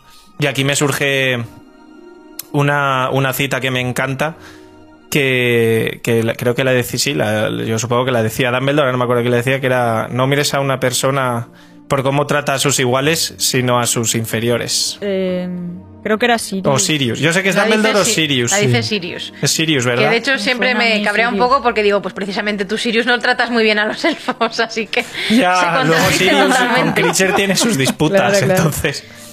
Pero yo creo que. O sea, yo creo que Sirius nunca llegó a ponerle una mano encima a Creature. Aún así. No, hombre, no, no fue el mismo caso. Pero acoso psicológico sí. Eso sí. Pobre Sí, sí, totalmente. Y ya está, es eso. En este caso, yo creo que me, me voy a coger yo la pelota con una pregunta de, de Miriam, que nos llega también por Instagram. Y de hecho es un tema que me ha generado siempre un poquito de dudas, sobre todo a raíz de Animales Fantásticos, que pregunta que si Hagrid dejó de tener prohibida la magia al saber que fue expulsado injustamente. Digo que me genera un poco de dudas a través de Animales Fantásticos por todo el tema de la expulsión de Newt. Y bueno, pues un poquito esto de las limitaciones de, del uso de las varitas y demás. Yo la verdad es que con este tema no sabemos demasiado, sí que es verdad que tampoco se le ha dado mucha importancia, pero por lo que conocemos de Hagrid en toda la saga como tal, asumo que bueno, pues la restricción de magia eh, seguía en vigor y él no podía utilizar la, magia como tal. Más que nada porque en realidad cuando sucede todo lo de la Cámara de los Secretos, no es que sepamos que Hagrid en su momento no, eh, no había sido el culpable. Lo que sabemos es que 50 años después no le pueden echar la culpa de lo mismo porque no es él. No sé si me explico. Es un poco de irretroactividad de la ley, ¿no? O sea, han aplicado el castigo, pero eh, claro, lo único que pueden demostrar es que en ese momento eso no ha sido Hagrid, pero lo de hace 50 años no. Entonces, bueno, también realmente la, la varita o la... Bueno, no sé decir la varita o el uso de magia se lo retiran a Hagrid por, por una cuestión de... No tanto del asesinato de la gente, sino que yo creo también un poco por la tenencia ilegal de, de animales. Que bueno, sí que es verdad que va ligada a todo lo que sucede en Hogwarts, pero eh, yo quiero pensar que evidentemente si le hubieran echado, digamos, la culpa al 100% de lo que sucedió en 1942, pues en ningún momento le hubieran dado tampoco la oportunidad ni de salir libre, ni de volver a Hogwarts, ni de muchas otras cosas, por mucho que Dumbledore hubiera metido mano. Entonces, bueno, yo creo que viene más eh, dado por este tema que por, que por otra cosa en relación con ello. Y continuando conmigo mismo, eh, una pregunta que viene de Eric, también de Instagram, que dice que bueno, en HP4 Hermione le dice a Harry Ron que los objetos electrónicos no funcionan debido a la magia que hay por el ambiente, pero Rowling en una entrevista o en Pottermore dijo que los estudiantes de estudios Muggles utilizan ordenadores en los terrenos. ¿Cómo es posible si confirmó dentro de la saga que debido a interferencias mágicas no funcionaba la electricidad? Yo en este caso la verdad es que he estado buscando un poquito de información porque aunque sí que recuerdo que en un artículo de Pottermore se habló de que en una de las aulas, entiendo que de estudios Muggles, eh, había ordenadores como tal, no se hablaba del manejo de ordenadores y no he conseguido encontrar la referencia directa al uso como tal de ordenadores en los terrenos de Hogwarts. Entonces, no puedo hablar demasiado, pero sí que es verdad que existen ordenadores como concepto en, en la sala de estudios Muggles, pero no tenemos ninguna evidencia, o por lo menos que yo haya conseguido encontrar eh, de forma directa a que los utilicen. Entonces, pues bueno, en principio el veto de la electricidad en, en el mundo mágico, o por lo menos dentro de Hogwarts, eh, está ahí. O sea, no, en principio no sabemos que utilicen aparatos electrónicos dentro del castillo. Que claro, yo aquí tenía la duda, porque digo, igual si tú coges un generador eléctrico, lo metes en Hogwarts, a lo mejor lo puedes usar, pero a lo mejor un generador eléctrico se considera tecnología y por tanto no funciona. En fin, una cosa ahí un poquito extraña, a la cual sinceramente tampoco me atrevo a dar una respuesta categórica. Pero bueno, Siguiendo con esta misma idea de preguntitas rápidas, en este caso se la pasamos a Bea, de mano de Adrián, que también viene por Instagram, y que pregunta qué era el cristal donde cayó el cadáver de Sirius. Bueno, para empezar, no es un cristal, Eh, es un arco del que cuelga un velo. Y se lo conoce como el velo de la muerte, que, oh sorpresa, se encuentra en la cámara de la muerte. aunque en el, eh, libro no se especifica mucho sobre lo que es realmente, eh, podemos deducir que es como una puerta al otro mundo. Cuando Harry y Luna están cerca del velo, dicen que escuchan susurros. De hecho, Luna dice literalmente, ahí hay gente. Y Hermione, que no puede oírlos, dice muy escéptica que ahí no puede caber nadie, que es solo un arco. El caso es que Ron tampoco parece que escuche nada. Y yo me imagino que esto es como los Testrals, que solo los que han visto la muerte de cerca pueden, pueden verlos, pues aquí los que han visto la muerte de cerca son los que pueden oír esas voces. Así que entendemos que los murmullos que se escuchan son las almas o espíritus que están en, el otro, en otro plano de existencia. Y eso es lo poco que sabemos sobre este no cristal, que, sino velo, que está No en el Departamento de Misterios. Pues aquí te vamos a volver a aludir, Bea, porque bueno, vamos a mezclar dos preguntas, una que nos llega desde Chile de mano de Nathan, de a través de iVox en este caso, y eh, que nos pregunta en concreto sobre, eh, bueno, pues el momento eh, de Ron que nunca existió, ese momento de gloria que a lo mejor hubiera podido tener, pero que tampoco tenía de una forma muy explícita, y de mano de Vianney Segura de México, que nos pregunta que si nos gustó que Harry y Ginny fueran pareja eh, y que, bueno, pues ella sigue disconforme un poco con este tema. Se ve que no era muy, muy fan de, de este shipping. Que la primera pregunta, la de Ron, le toca hacer. Eh, yo la tengo aquí marcada como para todos. La del momento de Ron. Ah, sí, yo es que. eh, Sí, esas de todo. sí, yo puse que esa podíamos comentarlas entre todos un poco. Lo puse yo. Ah, vale, es que como Porque es verdad que era un poco como, a ver, es Ron y tal. Pero bueno, yo sí que- yo me la Ah, había sí. preparado, pero en plan muy rápido. Es como que Ron, eh, Pues, Ron sí tiene sus es. momentos. O sea, Ron dirige la mejor partida de ajedrez que Hogwarts ha visto en su historia al final del primer libro. Claro. Eh, aparte de que es el que vuelve al campamento para destruir el. Bueno, y destruye el Horcrux del medallón de Slytherin. Y bueno, eh, le da un beso a Hermione en mitad de toda la batalla. O sea. bueno, es, Hermi- Él es él es el que se es los- el que le besa a él, pero él, pues obviamente lo estaba deseando, ¿no? Entonces Ron tiene más que un momento glorioso, o sea. Bueno, yo, Es es verdad maravilloso. que, es que Fer me ha, me ha hecho un gesto, yo pensé que era tuya, pero sí tengo aquí apuntado que aunque no tiene momentos de lucha a lo mejor súper fuerte de, oh, como en plan Harry, hay otro momento muy importante que es que es el que ayuda a Harry a conseguir la espada de Gryffindor en el lago. Y de hecho salva la vida a Harry. O sea, si no llega a ser por él, pues se habría congelado ahí bajo el lago. Efectivamente, un cubito de hielo de Harry. Yo creo que lo de Ron va un poquito en la línea al final de la forma de ser no solo de Ron, sino de toda la familia. No es un poco la, la humildad y aunque él sí que tiene sus momentos, eh, no destaca o por lo menos no alardea tampoco en exceso de, de estas cosas. Cosa que además también contrasta un poco porque en principio se supone que vive como más a la sombra de sus hermanos y a lo mejor hubiera cabido pensar que, que lo hubiera hecho, pero yo creo que está... Y bueno. Nathan también pregunta lo de, a, o sea, a ustedes les ocurrió algo similar con algún personaje y yo tengo dos personajes, seguramente haya más, pero que me vengan a la cabeza ahora son dos, que son Bellatrix y Tonks, de los que me habría gustado ver mucho más en tanto en batallas como en general en la saga, como que siento que, que les faltaba chicha. No sé vosotros qué, qué personajes tenéis en mente. No sé, yo creo que están, en principio yo creo que los veo bastante balanceados a todos. Sí que es verdad que, hombre, hubiera agradecido más Historia de los Malfoy, as always, pero... pero eso ya es decisión personal. Bueno, no hemos comentado el momentazo de Ron como guardián del equipo de Gryffindor. Bajo los efectos Bueno. del efecto placebo. Bajo los supuestos. Bueno, pero eso ya no es de batalla. No, pero Ron. O de- mm, Hablando antes de Ron. Pero es importante también. Para él es muy importante ese logro, ¿no? Porque, pues eso, si estaba a la sombra de Freddy George, por ejemplo, que eran los golpeadores de- del equipo, y tal. O sea, es como que para él es muy importante eh, hacerlo bien como guardián, ¿no? Está, se le ve muy nervioso. Y ya. Y luego, sí o no, que si no nos la dejamos de lado, la pregunta de Vianney, si nos gustó que Harry y Ginny fueran pareja. ¿Sí o no? Me. Yo voy a decir me. Oye, pero A esa mí pregunta la no tengo me yo disgusta. preparada para mí.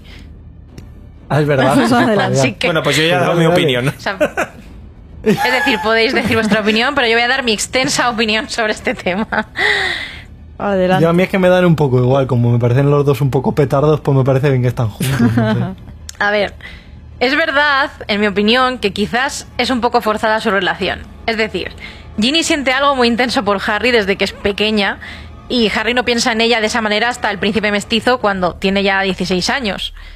A ver, por parte de Harry yo puedo entender que no sintiera nada por ella antes, porque al fin y al cabo pues era más pequeña que él, era la hermana de su mejor amigo, Tampoco tenía mucho contacto con ella, quitando algunos momentos en la madriguera y en la sala común de Gryffindor, pero no tenían demasiada relación. ¿Pero qué pasa en sexto curso? Pues que Ginny ya no es una niña. Tiene 15 años, comienza a jugar de cazadora en el equipo de Quidditch de Gryffindor, en el que Harry es capitán. Y claro, el protagonista pues empieza a pasar más tiempo con ella, ve una faceta de ella que no había visto antes, eh, admira su manera de jugar al Quidditch, ve que es divertida. Entonces en parte pienso que que es una bonita historia de adolescencia, eh, pero también pienso que es bastante complicado mantener una relación tantos años, es decir, desde los 15, 16 años hasta, bueno, al menos sabemos que tienen hijos, o sea, que se casan y todo. Sabemos que son épocas de grandes cambios para las personas y pues transforma, te transformas, maduras, entonces es verdad que dices, buf, llevan demasiado tiempo juntos. Pero hay otro factor importante y es que han pasado momentos difíciles juntos eh, han pasado muchos momentos, vamos, y que los han unido más. O sea, no olvidemos que Harry fue quien salvó a Ginny de la Cámara de los Secretos, le salvó la vida. Pero es que además estuvieron juntos en el ejército de Dumbledore, en la batalla del Departamento de Misterios, eh, durante la época de, o sea, la muerte de Sirius y el posterior duelo, el ataque del señor Weasley, la batalla de Hogwarts. Son situaciones muy duras que no debería, no debería pasar nadie, pero menos unos niños. Pero es cierto que unen de una manera muy especial a la gente. O sea, yo creo que estos momentos de cosas duras en tu vida son cuando, cuando más te unes a ciertas personas, las personas que están contigo, con las que hablas, con las que vives. Entonces, ellos han vivido la guerra contra Voldemort, han sobrevivido a Voldemort. Eh, han vivido la guerra mágica de una manera muy diferente, porque al fin y al cabo Harry era el elegido y todas las desgracias le han pasado a él y a gente de su alrededor. Entonces eso aunque es cierto que empezaron una relación desde muy jovencitos, les ha unido de una manera especial y ellos han vivido cosas que no todo el mundo ha vivido. Entonces, mucha gente no va a entender a Harry y Ginny, por, lo, por haber estado tan cerca de él en estos momentos, le va a comprender siempre más. Entonces, por ahí, por todo esto, es por lo que creo que, como que me, me, como esta relación, aunque al principio me cueste por, porque está un poco forzada en ese sentido de, pues es que Ginny lleva enamorada desde que tiene, yo qué sé, 10 años de Harry, incluso sin conocerle, ¿no? Yo creo que estaba ahí obnubilada. Pero, pero el, detalle de el detalle de Hermione eh, diciendo que, que Harry se fijaría más en ella cuando ella estuviera más relajada y se mostrara como sí misma. Claro, si se muestra como una obsesiva por Harry, pues el otro al final se vuelve paranoico y no quiere estar con ella. Pero en el momento en el que se relaja y se muestra, pues mira, yo soy así y soy buena gente, pues, pues claro, Harry tiene más contacto. Y luego además también eh, lo que tú dices de pasar momentos juntos, momentos difíciles y tal, también hay que tener en cuenta que los dos han sido, entre comillas, poseídos por, por Voldemort. Eso también les une de alguna forma. Claro, sí, eso de la Cámara de los Secretos que he comentado. O sea, es que son cosas muy, muy fuertes que a lo mejor nosotros al leer los libros no lo vemos como, ah, le salva y ya está. Pero ella dice, eh, tengo 10 años, bueno, 11, tendría 11. Eh, me ha salvado la vida, que me iba a morir porque estoy infectada por el basilisco, tal. O sea, es que es muy fuerte. Entonces ella yo entiendo que no solo por eso, pero ella también pues le admira su forma de ser, tal. O sea, es decir, Claro, claro. Lo único que también se entiende que en las pelis mm, se ve mucho menos la relación de Ginny con Harry, entonces a lo mejor a la gente le choca más. Pero yo creo que en los libros se ve algo más. Y si profundizas, pues no parece tan frívola. Por eso yo la apoyo. En, en, los libros, en los libros también se remarca específicamente cuando Harry se da cuenta de, ostras, he estado mucho tiempo con, con Ginny y ahora la noto que no está. Por eso en, en el sexto libro, cuando cuando vuelven a, clase, eh, o sea, vuelven a Hogwarts, él lo llega, bueno, la narración eh, lo comenta, de se había acostumbrado tanto a estar con Ginny que, que no se acordaba que en el colegio tenían amigos distintos. ¿Sabes? Entonces, esos son detalles que son una relación mucho más expandida en los libros que en las películas, pues queda mucho más forzado, claro. De hecho, en el, en el séptimo libro, cuando están, eh, cuando van Harry, Ron y Hermione en busca de los Horrocrux, se menciona en algún momento que Harry miraba el mapa del merodeador simplemente para, para ver a Ginny. O sea, ver que estaba bien, que estaba en el dormitorio, que, que, estaba bien. Es como... Oh, se, preocupa por ella. claro. Pues ya está, siguiente pregunta. Pues sí, siguiendo con la ronda de preguntas, en este caso eh, nos la manda Ricardo con nickname Andrés Ortiz, y sabrá por qué, eh, desde Instagram. Y bueno, nos pregunta un par de cositas que, que la mitad, yo creo que ya la hemos respondido entre lo de antes de las varitas y en otros podcasts, que es por un lado quién es más fuerte, si Grindelwald o Voldemort y por qué, y por otro lado el tema de la varita de Sauco, si la leyenda es realidad o por qué es más fuerte que las demás. Yo creo que eso ya sí que lo hemos tocado en otros casos, y lo de Grindelwald o Voldemort yo creo que también es un poco de respuesta personal, ¿no? Fer, ¿tú qué, tú qué nos cuentas? Eh, pues a ver, yo eh, desde luego creo que eh, para mí Grindelwald es mucho más eh, potente, por así decirlo, que Voldemort. Por lo que estamos viendo en Animales Fantásticos, podemos decir que Grindelwald tiene como la cabeza más amueblada, o sea, Grindelwald tiene la cabeza más eh, amueblada, por así decirlo, como que mide un poco mejor todo lo que hace, el conseguir pues seguidores o atacar aquí o hacer lo que no sé le veo como con la cabeza más amueblada que Voldemort que Voldemort da un poco también la sensación de, de que va pues a, a, piñón en plan de yo voy a esto y que pase lo que tenga que pasar no eh, lo vemos claramente en, en la decisión de matar a Snape porque claro él no conoce lo de lo de la lealtad de las varitas y todo esto pero es como que Grindelwald yo creo que hubiera dejado a Snape hablar más, por así decirlo, si hubiera sido Grindelwald el que estaba en esa situación. Entonces yo me decanto más por Grindelwald. Mi Voldemort es verdad que para ser el villano del libro, Dolores Umbridge es más villana que, que, el propio Voldemort para mí. Entonces, no sé. Para mí Grindelwald, o sea, Grindelwald me encanta como mago oscuro, por así decirlo. Tiene, tiene algo distinto, eso está claro, desde luego. Pues yo. La siguiente Pero un pregunta. momentito, Ah, yo sí. necesitaba decir algo aquí. O sea, Dilo. que yo no estoy de acuerdo. Ah, bueno, pues expo- exponlo rápido, venga. O sea, no había reflexionado mucho sobre eso, pero es cierto que aunque tenga la, que tenga la cabeza más amueblada y sea como más, no sé, educado, entre comillas, no significa que sea más poderoso. O sea, lo que hace Voldemort no lo hizo Grindelwald. O sea, el Ya, tema- bueno, no expandió el... Pero porque a Grindelwald lo detuvieron. Claro, Claro, a pero- Grindelwald le pararon. sabe. Ah, Bueno, eso habrá que verlo, ¿eh? si a Bueno, Grin- no pero si a Grindelwald lo detienen, a Voldemort eso no le pasa. Y todo el. Bueno, es verdad que tienen los Horrocruxes y tal. Pero tienen una historia entre ellos dos que no tenían Dumbledore y no sabemos si eso puede afectar de alguna forma. Claro, también. Aquí. Bueno, no sé. si me explico. Yo mi opinión es que a mí me gusta, a mí me gusta más Grindelwald. Yo solo digo una cosa: Grindelwald no, no se habla tanto de él y Voldemort, la gente hasta le daba miedo decir su nombre. Es ya, decir, eso sí, pero bueno. yo, yo Ya. creo que. Pero porque también eh, Grindelwald es más de la chita callando, ¿sabes?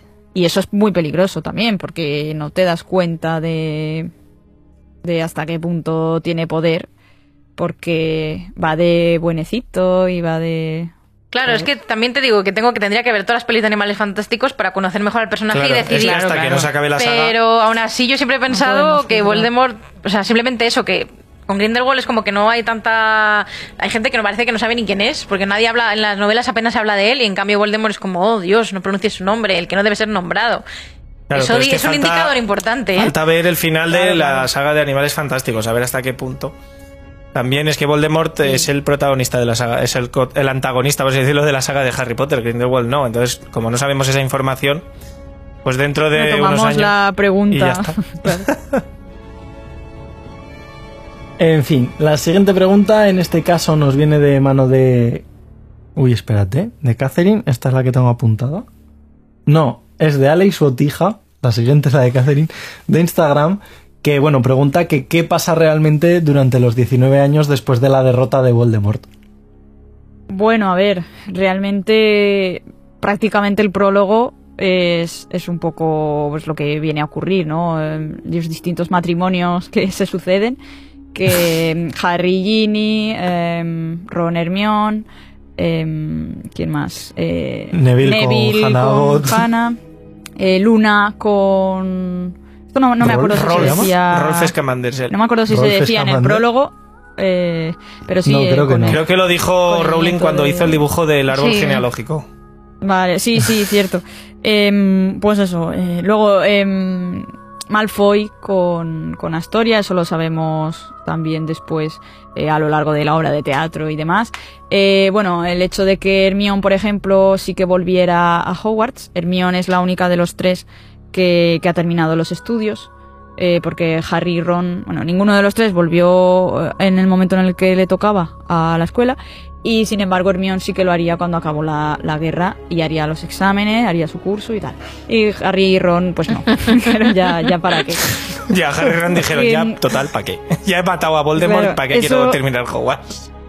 Este, este detalle es, es algo que, que explica Rowling en, en el podcast de, de Licky Carlton, era el Potter, Pottercast, se llama. Sí. Y, y ahí explica que, que realmente, pues, eso te demuestra también que, que Hermione eh, siempre ha sido que sí, muy los estudios y tal, pero en el fondo, en el fondo lo que ella es, es de, o sea, ella es más corazón que cerebro. Así, esa es la frase tal cual que dice, que dice Rowling, porque te demuestra que para ella lo realmente importante es eh, estar con, con sus amigos, apoyarlos hasta el final y, y salvar al mundo mágico antes que el hecho de, uy, que me voy a escapar de la escuela, no, por favor, no voy a hacer... Hombre, te voy a decir una cosa, no tenía mucha otra opción, ¿eh?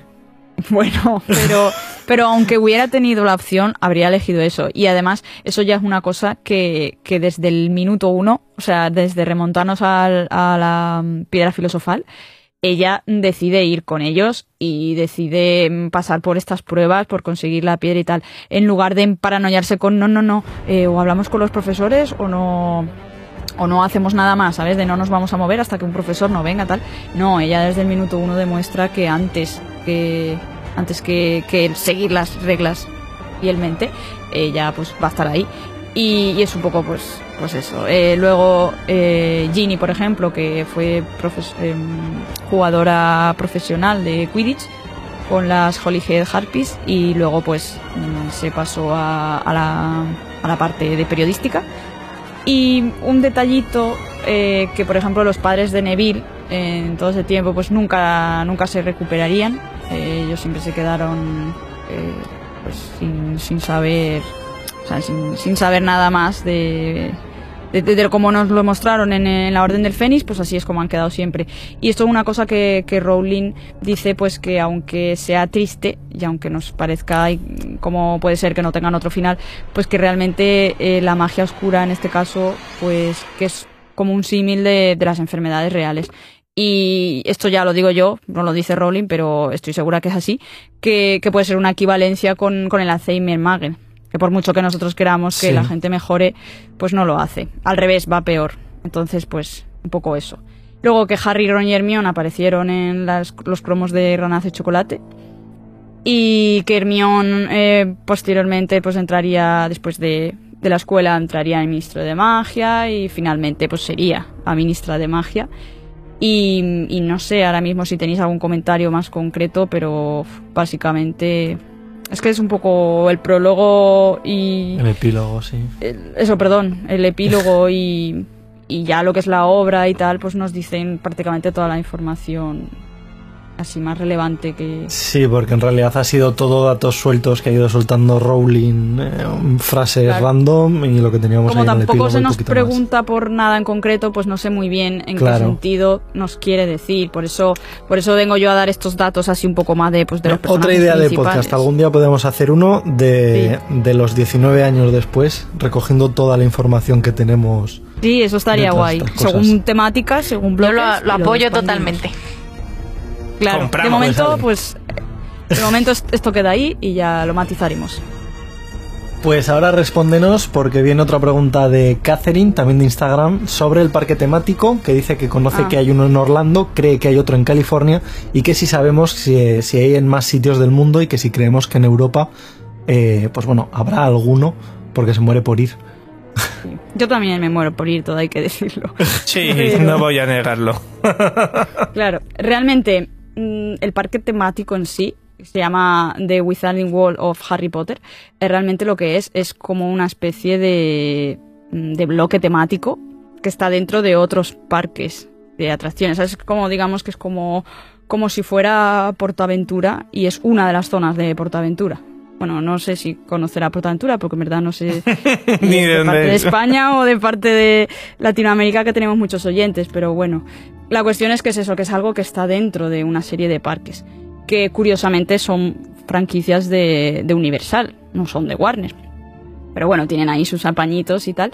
Y, y entonces eh, tenemos que, por ejemplo, en, en Florida, que tenemos el Universal Studios Florida, que, que lo tiene desde 2014. El primero que tiene esta, este Wizarding World eh, fue también en Florida. El Island of Adventure tiene desde 2010. Es el primero que primer sitio, digamos, donde se estableció esto de- del mundo mágico. Luego sí, Hollywood tiene también, el Universal Studios Hollywood está también este, este mundo mágico. Y en Japón hay también un parque que, que lo tiene, que es el Universal Studios Japón. Entonces digamos que Estados Unidos y Japón son los, eh, los lugares en los que podemos encontrar un parque temático y distribuido un poco. Y ahora mismo se está construyendo en China también, en Universal Studios Beijing se está, se está construyendo, que en teoría para 2021 se supone, o sea, para el año que viene en teoría va a estar.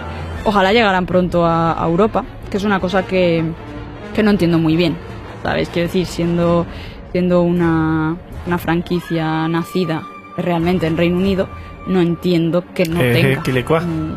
Ya es que Que allí no tienen lo de los estudios así. de Libsden, pero Claro, bueno, sí, pero realmente esto es algo diferente. Claro. Entonces, pudiera entender que no lo tuviera Londres, pero no entiendo que no lo tenga Reino Unido. Entonces, bueno, Ya. supongo que en algún momento harán algo al respecto. Y si lo quieren poner en España, pues oye, que no pasa nada. Ahí Que lo traigan, que lo traigan. Y bueno, irán. Claro, realmente estos parques eh, lo que hacen, aparte de, todo lo, que se muestra eh, de todos los lugares, digamos, es que estás como dentro de, esos lugares, eh, lo interesante son pues que tienen atracciones, que no todas las atracciones están en todos los sitios. Ya si quieres ir a algo en concreto, pues tienes que ir a este o tienes que ir al otro, y eso pues, pues bueno, es interesante. También ya si eso algún día, el día que vayamos, ya le haremos un programa específico. Bueno, pues habrá que contactar con alguien pregunta. para que nos lleve. ahí, ahí queda. JK, llévanos. Que voy a continuar la pregunta porque había una especie de segunda parte por parte de Samantha, que también nos lo ha mandado por Instagram, que dice que si las varitas que hacen efecto en algunos sitios, entendemos que dentro del parque temático, eh, si se compran o se alquilan. Esto, bueno, para quien no lo sepa, hay una especie de varitas pues un poquito más grandes que las de eh, las de Novel Collection que están preparadas para que tú cuando vayas a según qué zonas te dan un pequeño mapa pues puedas interactuar de una forma o de otra con algunos elementos o, o cosillas de, pues, del escenario del parque temático. Entonces bueno estas varitas hasta donde yo sé solamente se pueden comprar. Hay como 20 unos 20 modelos no recuerdo ahora el número exacto porque a veces eh, meten unos y retiran otros. Muchos de ellos están basados ya en, en, bueno pues modelos que existen de la saga. Hay una de Hermione, hay otra de Harry, hay otra de Ron, hay otra de Flair y luego hay otras pues que bueno, son un poquito más, digamos, genéricas. Eh, y bueno, pues estas sí que las podéis ver además, de hecho, a través de la web. No son excesivamente caras, creo que sí que a lo mejor el precio es un poco elevado para algo que realmente solo vas a poder usar allí en el parque, pero bueno, como detalle o como recuerdo, la verdad es que yo creo que está bastante chulo. De hecho, creo que estas son las que entras en, en las tiendas y te hacen allí como una especie de, pues bueno, de, no sé si llamarlo ceremonia de selección como la de Olivanders, pero bueno, pues en esta línea, ¿no? Es una especie de recuerdo interactivo allí en el parque que creo que puede estar gracioso, pero bueno, creo que no se pueden alquilar como tal. Pero siempre está la opción de que vayas por ahí paseando y te encuentres con alguien que la está usando y, y se la pidas y ya está. Y la usas por ratico. y yo creo que para cerrar, porque yo estoy viendo la hora ya y, y llevamos casi tres horas de programa y me está dando un poco de vértigo. Eh, tenemos un par de preguntillas que van más destinadas al tema de animales fantásticos, de cómo creemos que va a ser la secuela o qué creemos que va a pasar eh, a lo largo de toda la saga y que cómo haríamos nosotros el guion. Esto se nos puede ir muchísimo de las manos y de hecho yo creo que es algo que más o menos ya hemos hablado incluso en el primer programa del podcast cuando estuvimos hablando de, eh, bueno, pues un poquito esa crítica a los crímenes de Grindelwald. Así que me gustaría cerrar con una pregunta que me parece como muy bonita, que además de darnos eh, las gracias y, y, felicitarnos por el trabajo, María nos pregunta a través de Instagram cuál es nuestra cita favorita de la saga. Uf, Yo tengo un problema con esto. Yo he mencionado una antes que me gusta mucho, pero a mí la que me la que me flipa y espérate porque la tengo que encontrar en mis apuntes para decirla exactamente. A ver si la encuentro. Vale, la mía es de la película La Orden del Fénix del libro. Yo me quedaría con, con esa si se dice en el libro porque ya no me acuerdo, sinceramente. Pero yo me quedo con la de Sirius en, cuando están en Greenwood Place, que le dice Sirius a Harry, todos tenemos luz y oscuridad en nuestro interior. Lo que importa es qué parte decidimos potenciar. Eso es lo que realmente somos. Para mí es best, de best. Y está en las películas, fíjate. Pues ¿Alguien yo, más? yo es que tengo un ¿Veas, problema porque apunté como 20. Joder, menos en el sentido de una. que Pues mira, vea una. A ver, es que yo tengo una obsesión con las citas de los libros y con las frases que me encantan y recurro mucho a ellas, entonces me cuesta mucho elegir una porque es que no puedo. Pero bueno, de hecho, si me dejas a lo mejor leo un par de ellas. Solo una, Beatriz. Pues de hecho, la mayoría de las de mis favoritas son de Dumbledore, como no. Y una que me encanta, pues es la de las palabras son, en mi no tan humilde opinión, nuestra más inagotable fuente de magia, capaces de infligir daño y de remediarlo. Y luego para decir otra, perdonadme, que no es de Dumbledore, es una también de los libros que me emociona muchísimo, que es una conversación que tiene Harry con su hijo, que es Albus Severus, te pusimos los nombres de dos directores de Hogwarts, uno de ellos era de Slytherin y seguramente era el hombre más valiente que jamás he conocido. Porque para mí es como el regalo para Snape después de todo lo que ha hecho y por fin Harry es como que se ha dado cuenta de que fue que no defienda a Snape en el sentido de que fue un capullo y lo fue, pero como que comprendió a Snape y decirle a su hijo que no pasa nada porque vaya Slytherin, pues a mí me llena de amor. Pues sí. Sí, no, a, mí, a mí también me pasa lo de la dificultad para, para escoger una, pero, pero bueno, me voy a quedar con una de Dumbledore, de la Cámara Secreta, que en la traducción en español dice, son nuestras elecciones, Harry, las que muestran lo que somos, mucho más que nuestras habilidades. Y, y eso, pues, a mí me, me gusta también. También la tenía apuntada. Sí, ¿no? Es que es genial. que estaba temiendo, digo, uf, cuando ha dicho que va a leer dos, digo, ¿a qué lee esa? no va a ser capaz. Es que es genial. Pero ha habido suerte. Hubiera tenido que volver a la lista yo a buscar otra. Pero bueno, esa, esa con la que yo me, me quedo. ¿Y Pablo?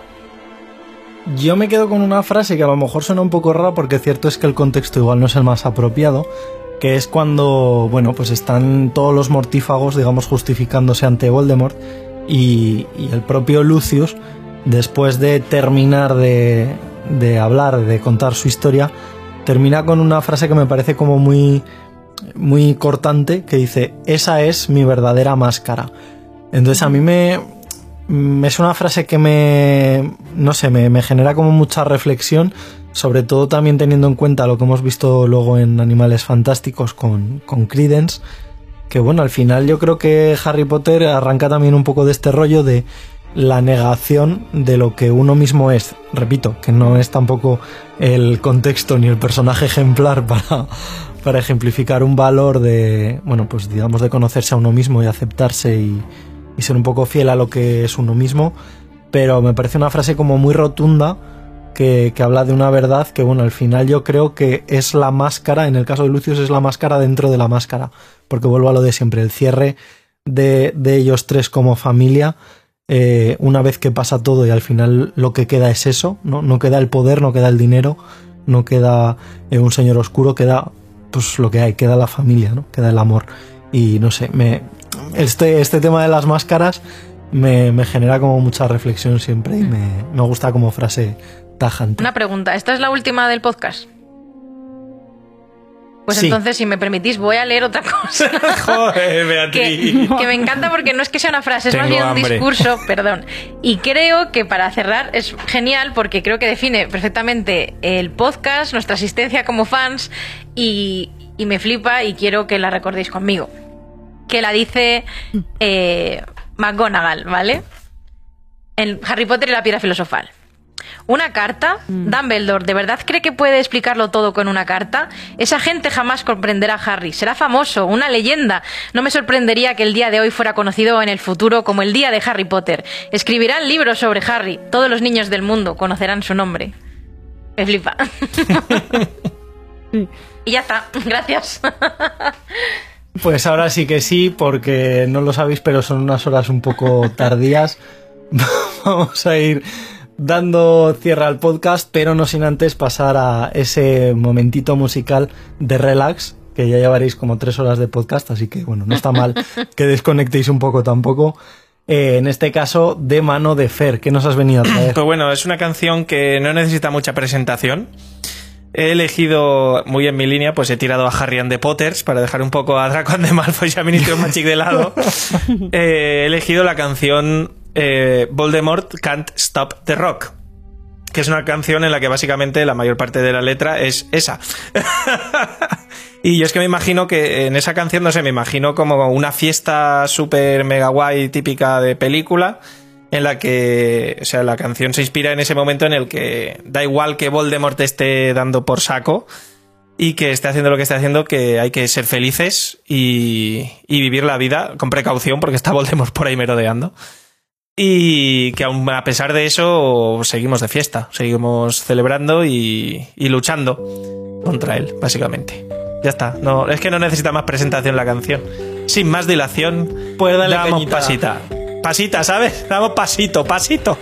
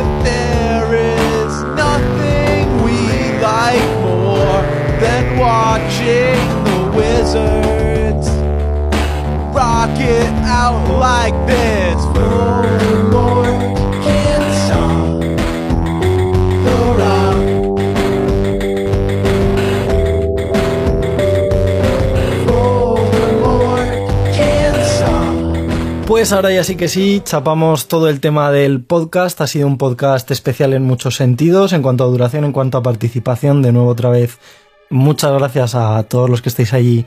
Bueno, iba a decir cada semana, tampoco, ni cada dos semanas, porque últimamente nos cuesta un poquito más encajar horarios. Pero bueno, la cosa es que muchas gracias por estar ahí, por compartir, eh, por, dejarnos más bien compartir vuestro día a día y vuestros viajes en coche o vuestros ratos libres, que sabemos que hay gente que lo va escuchando de estas formas. Y, eso, que muchas gracias por, por todo. La verdad, yo no, no sé muy bien cómo agradecerlo, porque es un podcast que empezó de la nada y que ha ido creciendo. Así que estoy como muy contento. No sé si queréis decir alguna cosita así más suelta. Pues yo sí que quería mandar un último saludo ya al final del podcast, después de toda esta charleta. Un saludo que me hace especial ilusión, aunque suene un poco a fanboy.